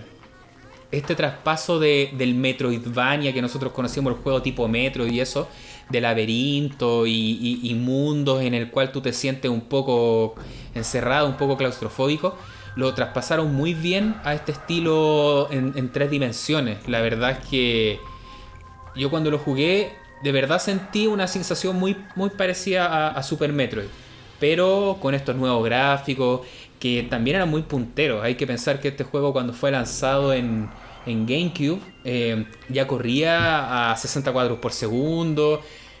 na- casi ni tenía tiempo de, de carga, que era muy de GameCube, que rara vez veía un no loading en los juegos de, de Nintendo. Es muy de Nintendo eso. Sí, entonces se veía muy optimizado. Yo cuando jugué este juego fue como, oye, este juego técnicamente es demasiado bueno. Y si bien no es de los Metroid clásicos, porque el Metroid clásico sigue siendo el 2D por así decirlo, yo creo que también es un gran eh, título dentro de la saga y que también vino a demostrar eso, que no necesariamente siempre tiene que estar el, mismo estudio, el mismo desarrollador, porque puede tomarlo otro equipo y darle una, un lavado de cara y que salga algo interesante. A veces cuando los mismos equipos y desarrolladores están muy pegados en una saga, a veces se empieza a desgastar también. Se nota que, que ya no resulta como antes. Entonces este aporte que hizo Retro Studio a, a la saga Metroid para mí fue, fue esencial y, y no solamente quedó ahí porque después lanzaron el Metroid Prime 2, el 3 que salió en Wii y eso. Ahí, ¿qué, me puedes comentar en tu experiencia en torno a esta, esta saga y esta etapa? Porque tú también alcanzaste a jugar más el otro Metro y el que no hemos mencionado. Eh, la verdad no tengo mucho que aportar en esta generación porque no no fui poseedor de la GameCube en ese tiempo. Vine a jugar Metroid Prime hace muy poco. Lo debo haber jugado hace por lo menos 3, 3, hace 3 años por lo menos lo jugué. ¿Pero lo jugaste en consola o en emulador? No, no, no, lo jugué, lo jugué en la Wii. Lo jugué. Ah, sí, pues la Wii es retrocompatible. En, claro, con retrocompatible en la Wii. Y, ah, y también hay una versión. control original. Eso, hay una versión que es eh, nativa de Wii, que es la que salió en el, en el Trilogy. Que, Ah, que sí, tú sí. No, pero yo jugué el original. Ya, ok. Tuve la suerte de que me prestaron. Un amigo me prestó el juego original con un control. Él me dijo: Oye, Pepe, toma, llévatelo, tienes que jugarlo, pero llévate el control. Porque el juego se tiene que disfrutar con el control de GameCube. No hay otra forma. Mira, hay personas que, Dije, bueno. que le le gusta harto la versión de Wii por el tema del control también. Pero estoy hablando del, juego, del control de GameCube. Sí, sí, por eso yo entiendo que esa es la forma original Ah, ya. de jugarlo, pero también yo no lo he Claro. jugado con el Wii, pero hay varias personas que lo defienden también. Que, que también es una buena ¿Ah, sí? experiencia. Mm. ¿Con el, ¿Con el Wii Mode Claro. o con el control clásico? Porque te juega como como que tú fueras Samus. El Eh, 1. Sí, claro. sí. El uno- Trilogy tiene controles adaptados. Ah, pero tú estás hablando del de la. mm, del compilado que salió Ese, Trilogy. con el 1, 2 y el 3. Que son lo mismo, sí. Ah, y el el juego es igual, no, no, no, no es un remaster. Ya. No es, no es- le, le Ah, pusieron ya, los Pero yo no controles. sabía que la. No sabía que esa versión del 1 ocupaba controles de movimiento. Sí. Ah, interesante. No sabía. Bueno, eso. La verdad es que un juego súper bueno. A mí también me pasó lo mismo en a ti. Yo lo miraba súper en menos. eh, porque siempre he sido como medio... La experiencia me ha dicho que los cambios de 2D a 3D nunca han sido necesariamente buenos. Y siempre tenía como... Esta como... Rechazo al Metroid 3D. Porque de partida se saltó a 3D y se saltó de género. Se saltó al género de primera persona. A mí me encanta el género de primera persona. Doom es de los juegos que más he jugado en mi vida. Pero nunca, nunca lo asocié tanto con Metroid. Pero me arrepiento de haber pensado así porque lo jugué y me encantó bastante. Tiene, tiene ese, ese tema de la, del, del dinamismo que tiene, que mezcla bastante la exploración, que es propia de Metroid, pero también con otros elementos de acción que son el disparo. eh, eh, a mí me costaba creer llevar esa, esa tipo de exploración con sal- saltar a la pared, rebotar, saltar a otra plataforma. Nunca me lo pude imaginar como en el 3D. Sí, es Y cuando lo llego a ver, es, tiene una forma súper súper única de poder resolver esa, esos, esos, sí, es un esas como... Yo diría que es un poco menos plataformero, aunque igual tiene plataforma. Y, y cuando te hace esta pelotita, que es clásico de los metros, y esta Morphing Sí, Ball, eso te iba a decir. ahí pasas como un juego Sí. un poco más clásico 2D, tiene una mirada más, más en tercera Claro. persona. Sí. Eh, lamentablemente no lo he terminado. Llegué hasta el final, hasta el último jefe y no, no- nunca lo pude.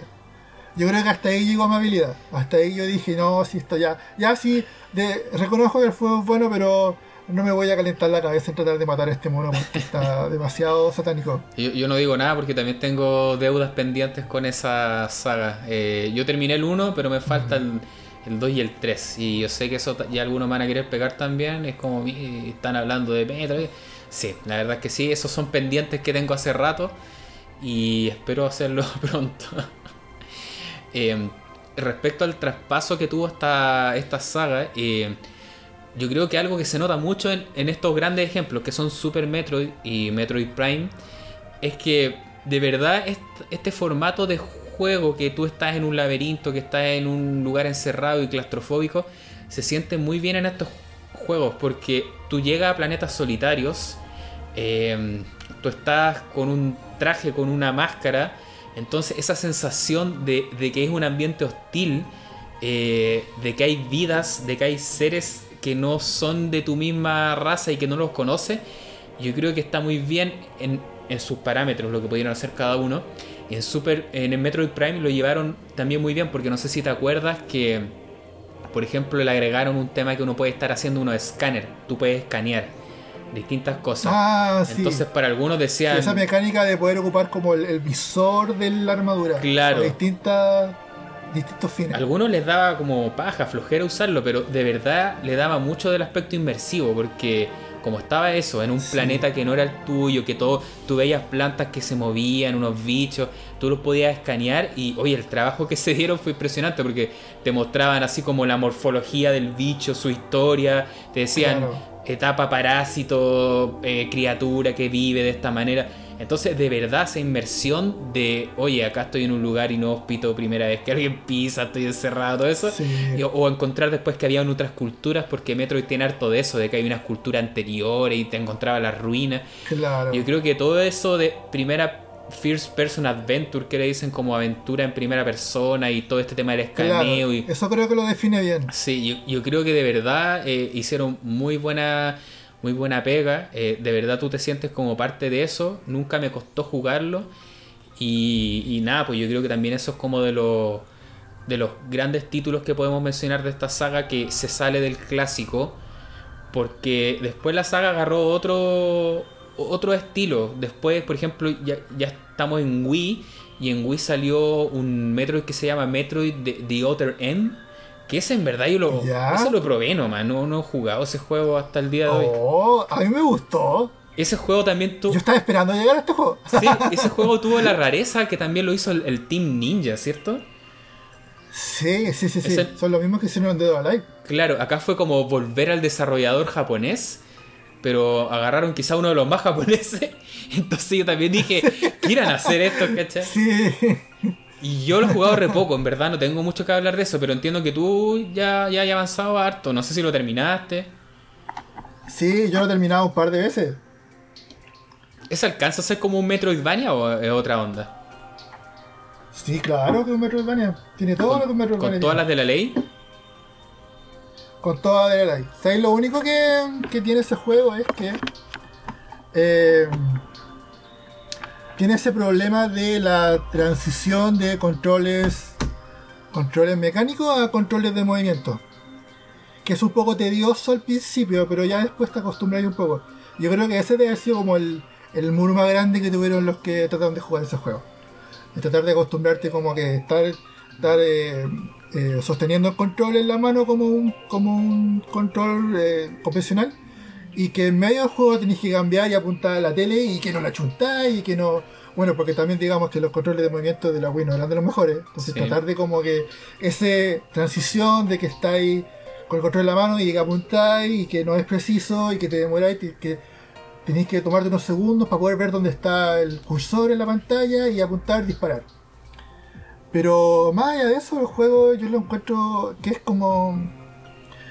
Es Mira, honestamente, si, yo hubiese sido desarrollador de videojuegos en ese tiempo, en el tiempo donde, donde, donde Nintendo estuvo planeando Metroid Prime, yo habría tomado esa decisión. Yo habría hecho Metroid Prime como es Other Yo creo que para mí es como, es como el salto más natural del 2D al 3D, como se hizo Other Ah, o sea... poder ver esa perspectiva pero tú estás diciendo que personalmente en el caso tuyo prefiere el estilo del Odir M al Prime. Eh, yo me debería decir que sí. Ah, mira. Yo creo que ahí vamos a estar. Sí, sí, porque. Yo creo que ahí estamos en, opiniones distintas. Pero está bien. no tenemos que siempre coincidir. Yo creo que está bien, pues si la diversidad está, muy entretenida. Que. Que quizás para mí esta transición que hizo M se nota más natural comparado con Metroid Prime. Porque Metroid Prime siempre me, siempre me dejó ese sabor de como que Metroid Prime se convirtió en un first person shooter. Gracias, es porque tenía que hacerlo, porque estaban de moda. Nintendo quería meterse en ese público.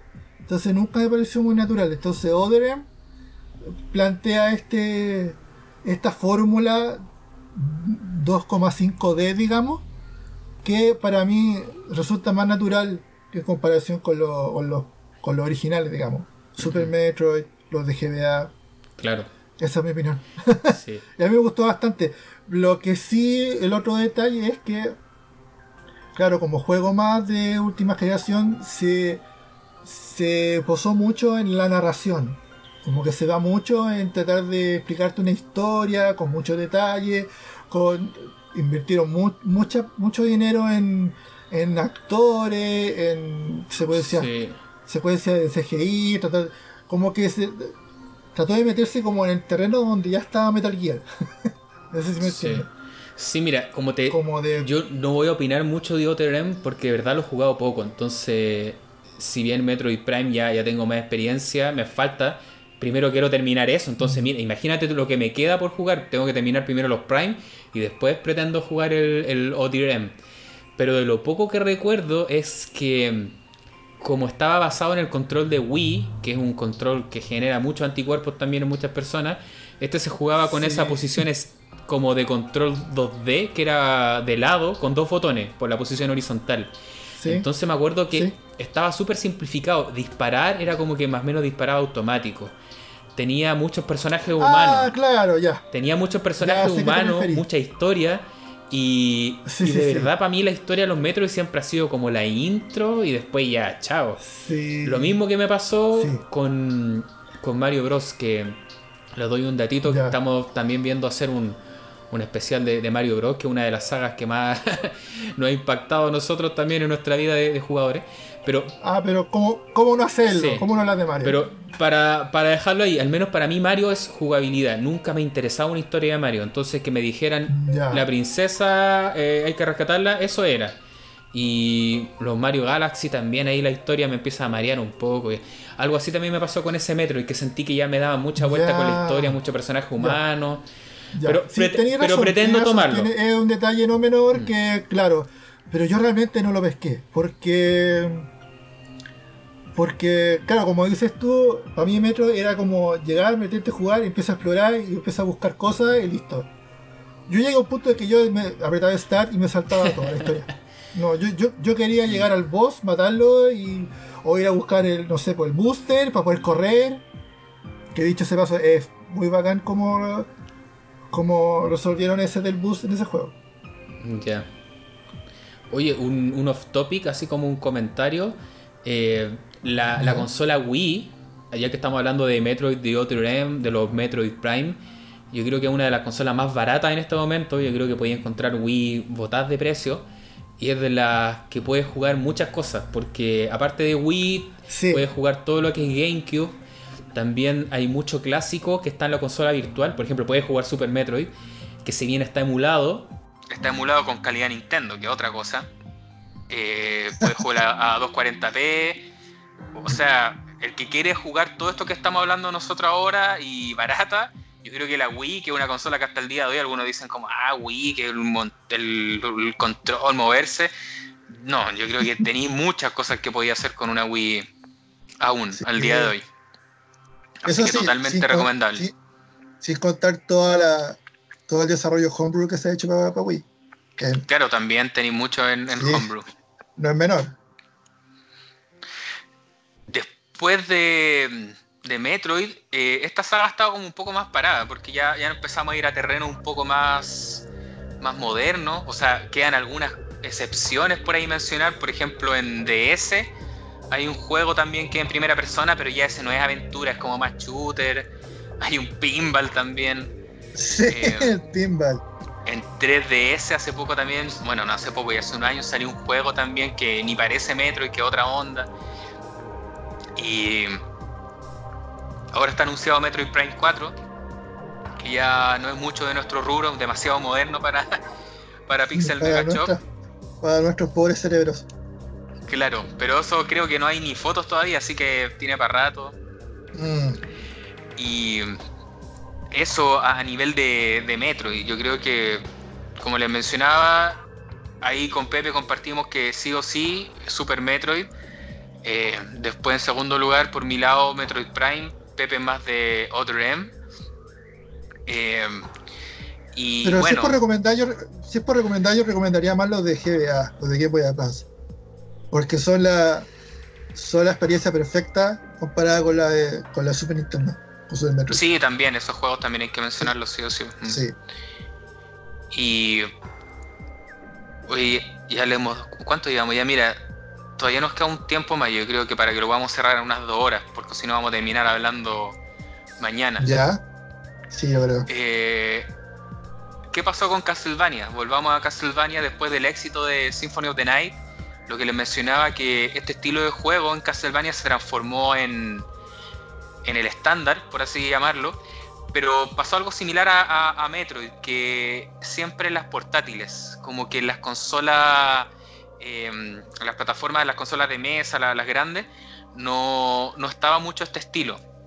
Entonces tuvimos grandes títulos que salieron para Game Boy Advance. Partieron con uno que se llamaba Castlevania a secas en algunos lados y tenía también un subtítulo, el Circle of the Moon, el Harmony of Dissonance, el Area of Sorrow, Dawn of Sorrow, siempre me confundo esos dos porque hay uno que salió en DS.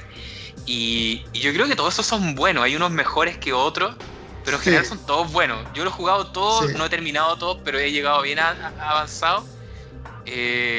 me quedo si los que sean como viudos de Symphony of the Night y necesitan más, yo creo que los lo Aria y Dawn of Sorrow personalmente son los que después más me gustan de toda esta onda de, de juegos modernos. Circle of the Moon lo desarrolló un equipo distinto al de Koji Garashi. Mira, por algo pero, que por eso se ve algo, algo más distinto que los otros dos. A eso, también continuar que la mayoría, salvo ese que mencionas tú, Koji Garachi siguió detrás, de mm. siendo como productor, director, porque ahí está Productor principalmente, sí. Mm, pero son productores que tienen mucho control a nivel creativo, en este caso, en, la industria de los juegos. Eso pasa mucho en los estudios Japón. Mm, y bueno, después esto también en Nintendo DS siguieron algunas continuaciones. Eh, hay uno que también a mí me gusta harto en, Nintendo DS, este que tú podías jugar con dos personajes. Mira, se me fue el nombre en este momento. El, Portrait of Ruin. Portrait of Ruin. Ese también suele pasar así como medio desapercibido, a mí me gustó harto. Sí, es bueno. Ahí ando un, conocido ya a esta altura del, podcast. La música está Yuso Kochiro haciendo algunas cosas. Ah, sí. no sabía. Sí, también. Oh. Y yo creo que también, ¿por qué siguieron haciendo estos juegos? Es porque, por el otro lado, eh, en las consolas de, de, sobremesa, trataban de hacer juegos distintos y no resultaban mucho. Eh, ahí está el, que mencionabas tú, pues cuando en Nintendo 64 hicieron el Castlevania 64, tal cual. Ese juego es bien odiado por mucha gente. A mí, a mí igual me gusta, no, no digo que es uno de mis favoritos. Tiene varios problemas técnicos.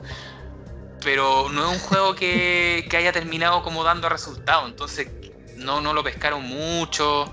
Después salió una cosa muy rara. Después salió una versión como un upgrade de ese juego porque al parecer estaban como presionados de tiempo y lo lanzaron sin acabar. Entonces el segundo viene a tener el primero, pero no inmediatamente, sino que te sale después, una cosa muy rara. Y, no tenía idea. sí, porque tú no partes con los mismos personajes, los vas desbloqueando, algo, así termina resultando. Y eso fue lo que pasó en Nintendo 64, después en PlayStation 2 la saga también continuó pero también era un poco más una mezcla de aventuras, de hack and slash.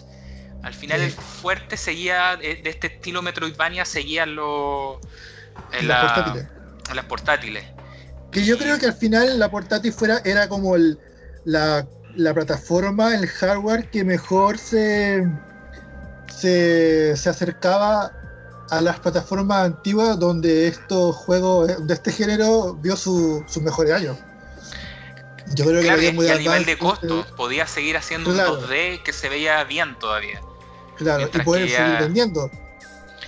poder seguir pusiendo dinero, que era al final lo que ellos querían. Porque hacer un 2D en resoluciones más altas, claro, tienes que hacer un trabajo muy caro de animación a mano, qué sé yo, o hacer algo medio, medio, charcha, medio flash, entonces no... Hasta la fecha muy, pocas, muy pocos estudios lo hacen. Mm. Y yo creo que después también pasó que esta saga se terminó de, empezar a agotar lo que era el, Metroidvania, porque si bien son buenos juegos, después habían hartos, porque ya por ejemplo en, en PlayStation tenemos este Symphony of the Night, pero en Game Boy Advance hay como cinco, si empezamos a contar cada uno, cuatro, cuatro creo que son. ¿De los de Game Boy Advance? ¿Castlevania? Son tres. Sí estoy, sí, estoy exagerando. Son tres más los de Nintendo DS. Ahí ya esos son tres más. Claro, de Nintendo DS son tres más, claro. Sí, y ahí, por ejemplo, a mí me pasó que el último, el Order of Ecclesia, ¿Mm? ese como que lo empecé a jugar y decía, sí, técnicamente está bien, pero tampoco como que me. Ya ni parecía Castlevania. Como es que, que perdió, perdió, perdió harto elementos de Metroidvania ese juego. O sea, hablando honestamente, eso de que tenía como una especie de, de hub donde uno llegaba y se teletransportaba a otros lugares, de que los lugares ya no estaban conectados de forma natural, sino que era como que uno estaba en un lugar y como cambiaba la pantalla y estaba en otro lugar. se, sentía incompleto, se sentía poco pulido. Sí, a mí me pasó que ya ese juego yo, sentía que técnicamente estaba muy bien lo que estaba viendo, pero ya, ya de verdad se notaba que la saga ya estaba bien agotada. Ya... La fórmula se estaba agotando. Sí, ya, ya, no le veía como más, a, no ser que hicieran algo muy más clásico para volver a los orígenes y trataban de seguir yendo más allá, pero a la vez estaban ya no pareciendo lo que eran los juegos anteriores. Y. Es que no debe haber lo... rentable haber retrocedido en la fórmula. Sí, y eso fue de los últimos ya como ejemplos que tuvo la, de la compañía Konami con este tipo de juegos, porque ya después em, en consolas como 360 y PlayStation 3 estaban haciendo también unos Castlevania, pero estos estaban siendo desarrollados por una compañía española, por ah, Mercury Steam, y, y esa e, eran otra onda ya, eran como más hack and slash, son buenos técnicamente también, pero claro, cada vez se alejaban más de lo que eran antes estos juegos clásicos. Pero e, eso no fue el final del, del, Metroidvania. Porque nos pasó con el Pepe, así mientras hacíamos la, reunión de pauta, cuando uno pone ahora Metroidvania, eh, te van a salir más juegos actuales, hay mucho indie. Sí. Como sí, que. Es impresionante como, está lleno, lleno de sangre nueva el, el género, por así decirlo. Sí, de, hecho muchos que yo no conozco porque no, no, soy muy de, esa línea de juegos, siento que tengo tantos pendientes todavía por jugar que no, estoy como para meterme en esos todavía. Conozco algunos, por ejemplo, de estos más famosos, el, que conversábamos, el Wakamili. Mm. Jugué un poco Wakamili, que es como un Metroidvania basado en, en cultura mexicana, de luchadores, del Día de la Muerte. Igual era, era como atractivo, era como choro. Sí, es como folclore mexicano. Claro. Pero también jugó un rato y me dio risa y, y lo dejé ahí. No, sé si, no sé si lo volveré a tomar algún día. Em, pero de todos estos juegos que, que quedan y que vuelven, hay uno que yo creo que me gustaría mencionar y con esto cerramos porque ya nos vamos a pasar Mm. del, tiempo, que es cuando vuelve nuestro viejo amigo, Koji Igarashi.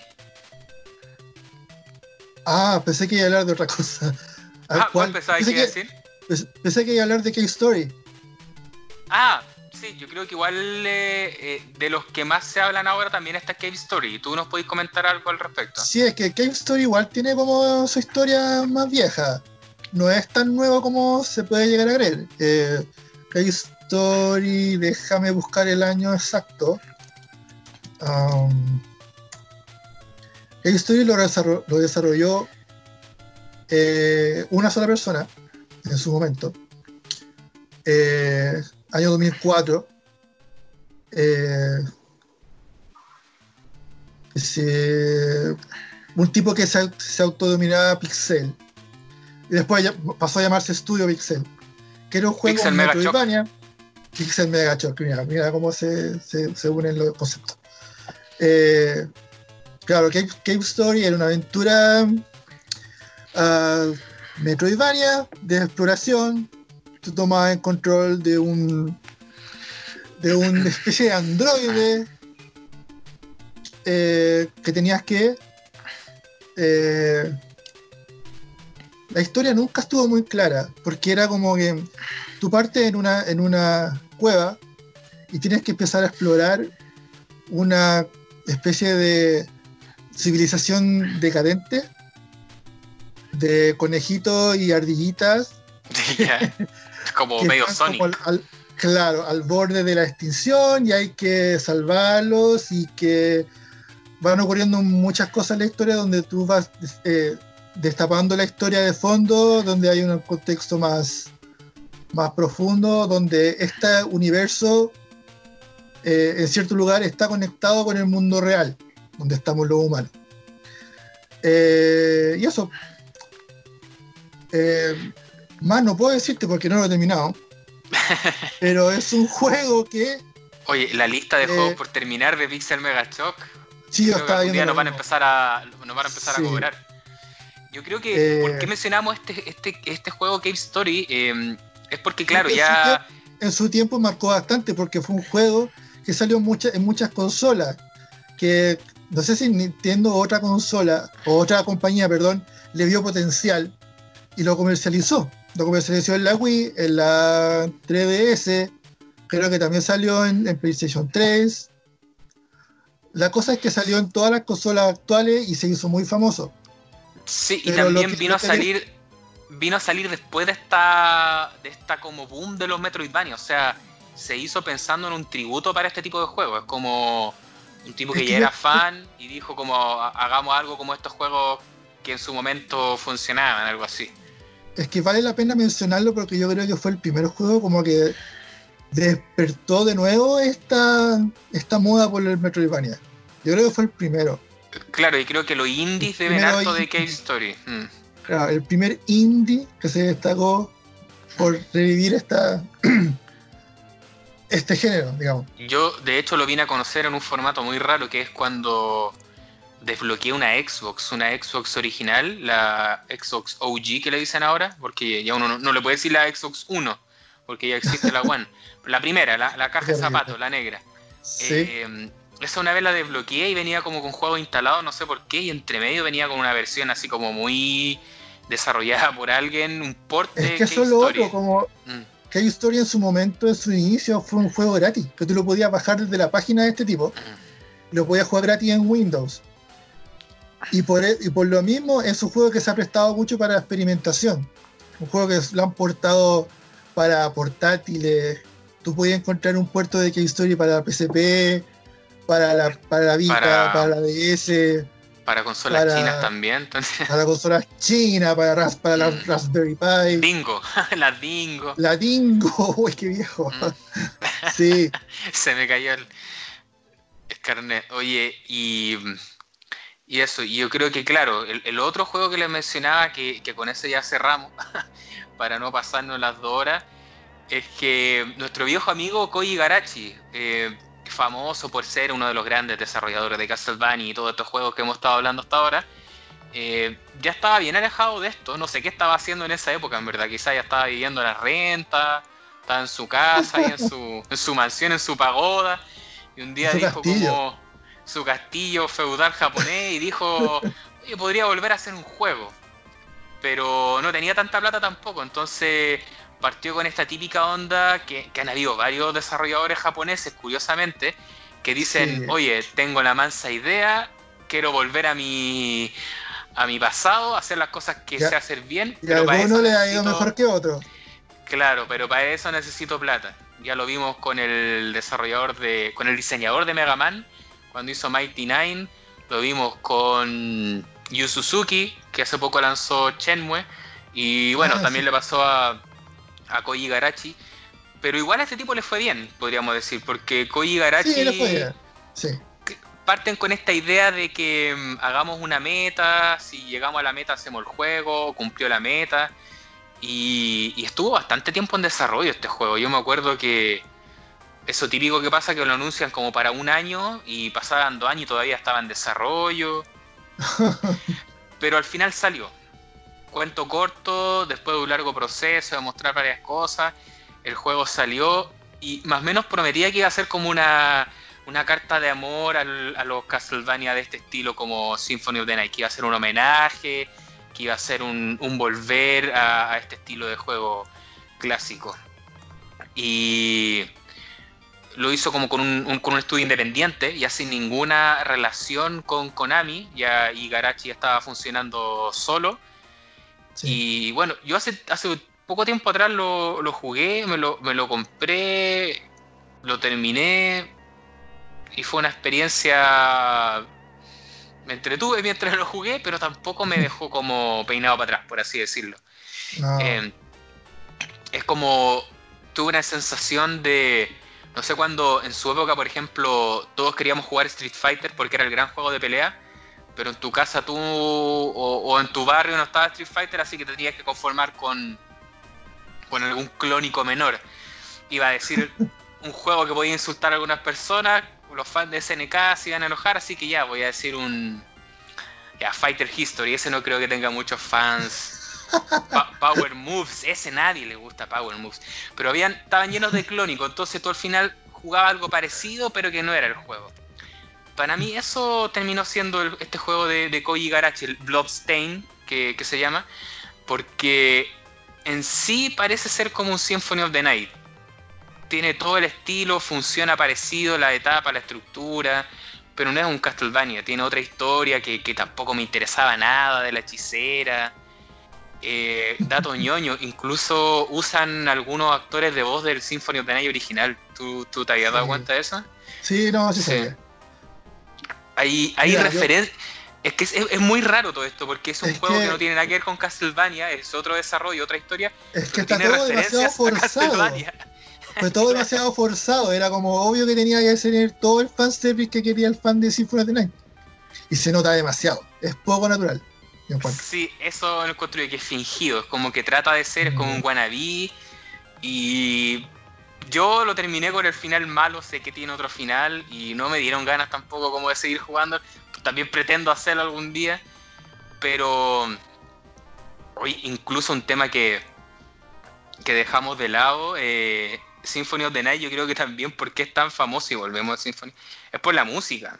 Yo creo que la música de, de Symphony of the Night hasta el día de hoy también es de las más reconocidas. Si bien la saga ya, ya tenía mucho, muchos temas, muchas bandas sonoras como destacables, eh, la música que hizo Michuru Yamane, la, la compositora, eh, hasta el día de hoy también una de las más reconocidas. Y ella volvió también a Bloodstain, o sea, si estaba el paz completo. Pero, Pero si ella volvió a lo, volvió a lo de GBA, casi todos los GBA son compuestos por ella. O sea, sí. La verdad, nunca, nunca se fue 100% ella. Siempre estuvo Pero no, estaban todos 100%, como que participaba, por lo que entiendo yo. Sí. Mm. Pero este juego, claro, fue como la vuelta de Iga, eh, Metroidvania, entre comillas, Michiru Yamane. Michiru. Eh, Michiru. No, no usaron sí la misma diseñadora, que eso también era clásico de, estos Castlevania de Iga. Eh, ah, la eh, Kojima, Kojima, sí. Ayami, Ayumi. Eh, Ayami Kojima. Sí, Ayami Kojima. eso también fue otra de las características del Symphony of the Night. Acá eso, eso cambió, usaron otra diseñadora, otro diseñador.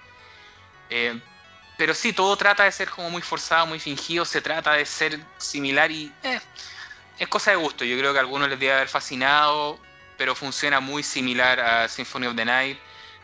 Eh, yo personalmente, como les decía, mi experiencia no es la, mejor. Pero antes de, haber lanzado este Bloodstain salió una precuela que hizo un estudio japonés que son Inti Crates. Que Inti Crates es como un estudio más chiquitito, por así decirlo, porque ellos no son de grandes producciones. Y Oye, pero han hecho los tremendos juegos. Eso, pero ellos saben mucho de 2D, de, 2D clásico. Hacen juegos modernos que parece que sean juegos antiguos. Y Inti Creates hizo un juego em, que es un homenaje también al Castlevania 3. Se parece mucho al Castlevania 3. Sí. Eh, y salió para consolas modernas y todo eso. A mí me gustó más ese juego que el Bloodstain, grande, por así decirlo. Porque ese juego era una precuela. Era algo Yo creo que se supone era un agregado. Los jugadores, los jugadores de nuestro perfil, de más allá de 35 años, que jugaron Super Nintendo, creo que van a disfrutar más, más, más ese juego que el que digamos el, gran. Ahí Inti hizo un buen trabajo y hace poco salió la noticia de que están haciendo una, nueva versión, entonces fue como bien, porque si anuncian un nuevo Bloodstain de IGA, en verdad a mí no me iba a motivar mucho, pero el que está haciendo Inti Creates, ahí le veo futuro. De hecho, podría Inti Creates hacer un, un Metroidvania, quizá ahí podría ser algo oh, bueno. Sería bueno. Porque sí, Integrate son bien, bien capos lo que hacen. Mm. Ellos estuvieron detrás de los juegos de, Retro Game Master, ¿te acordáis? Sí, y, los y los Mega Man de Game Boy Advance. Sí, también ahí están detrás también hicieron el, Mega Man 9 y 10 de Wii. y de Play 3. Mira. Sí, buenísimo. Así que yo creo que Metroidvania vamos a seguir viendo. Eh, como les comentábamos, está muy en los indie ahora. En varios juegos, por ejemplo, también está el Ori de los que eh, recuerdo ahora, que es un juego de, Microsoft que tiene varios fans.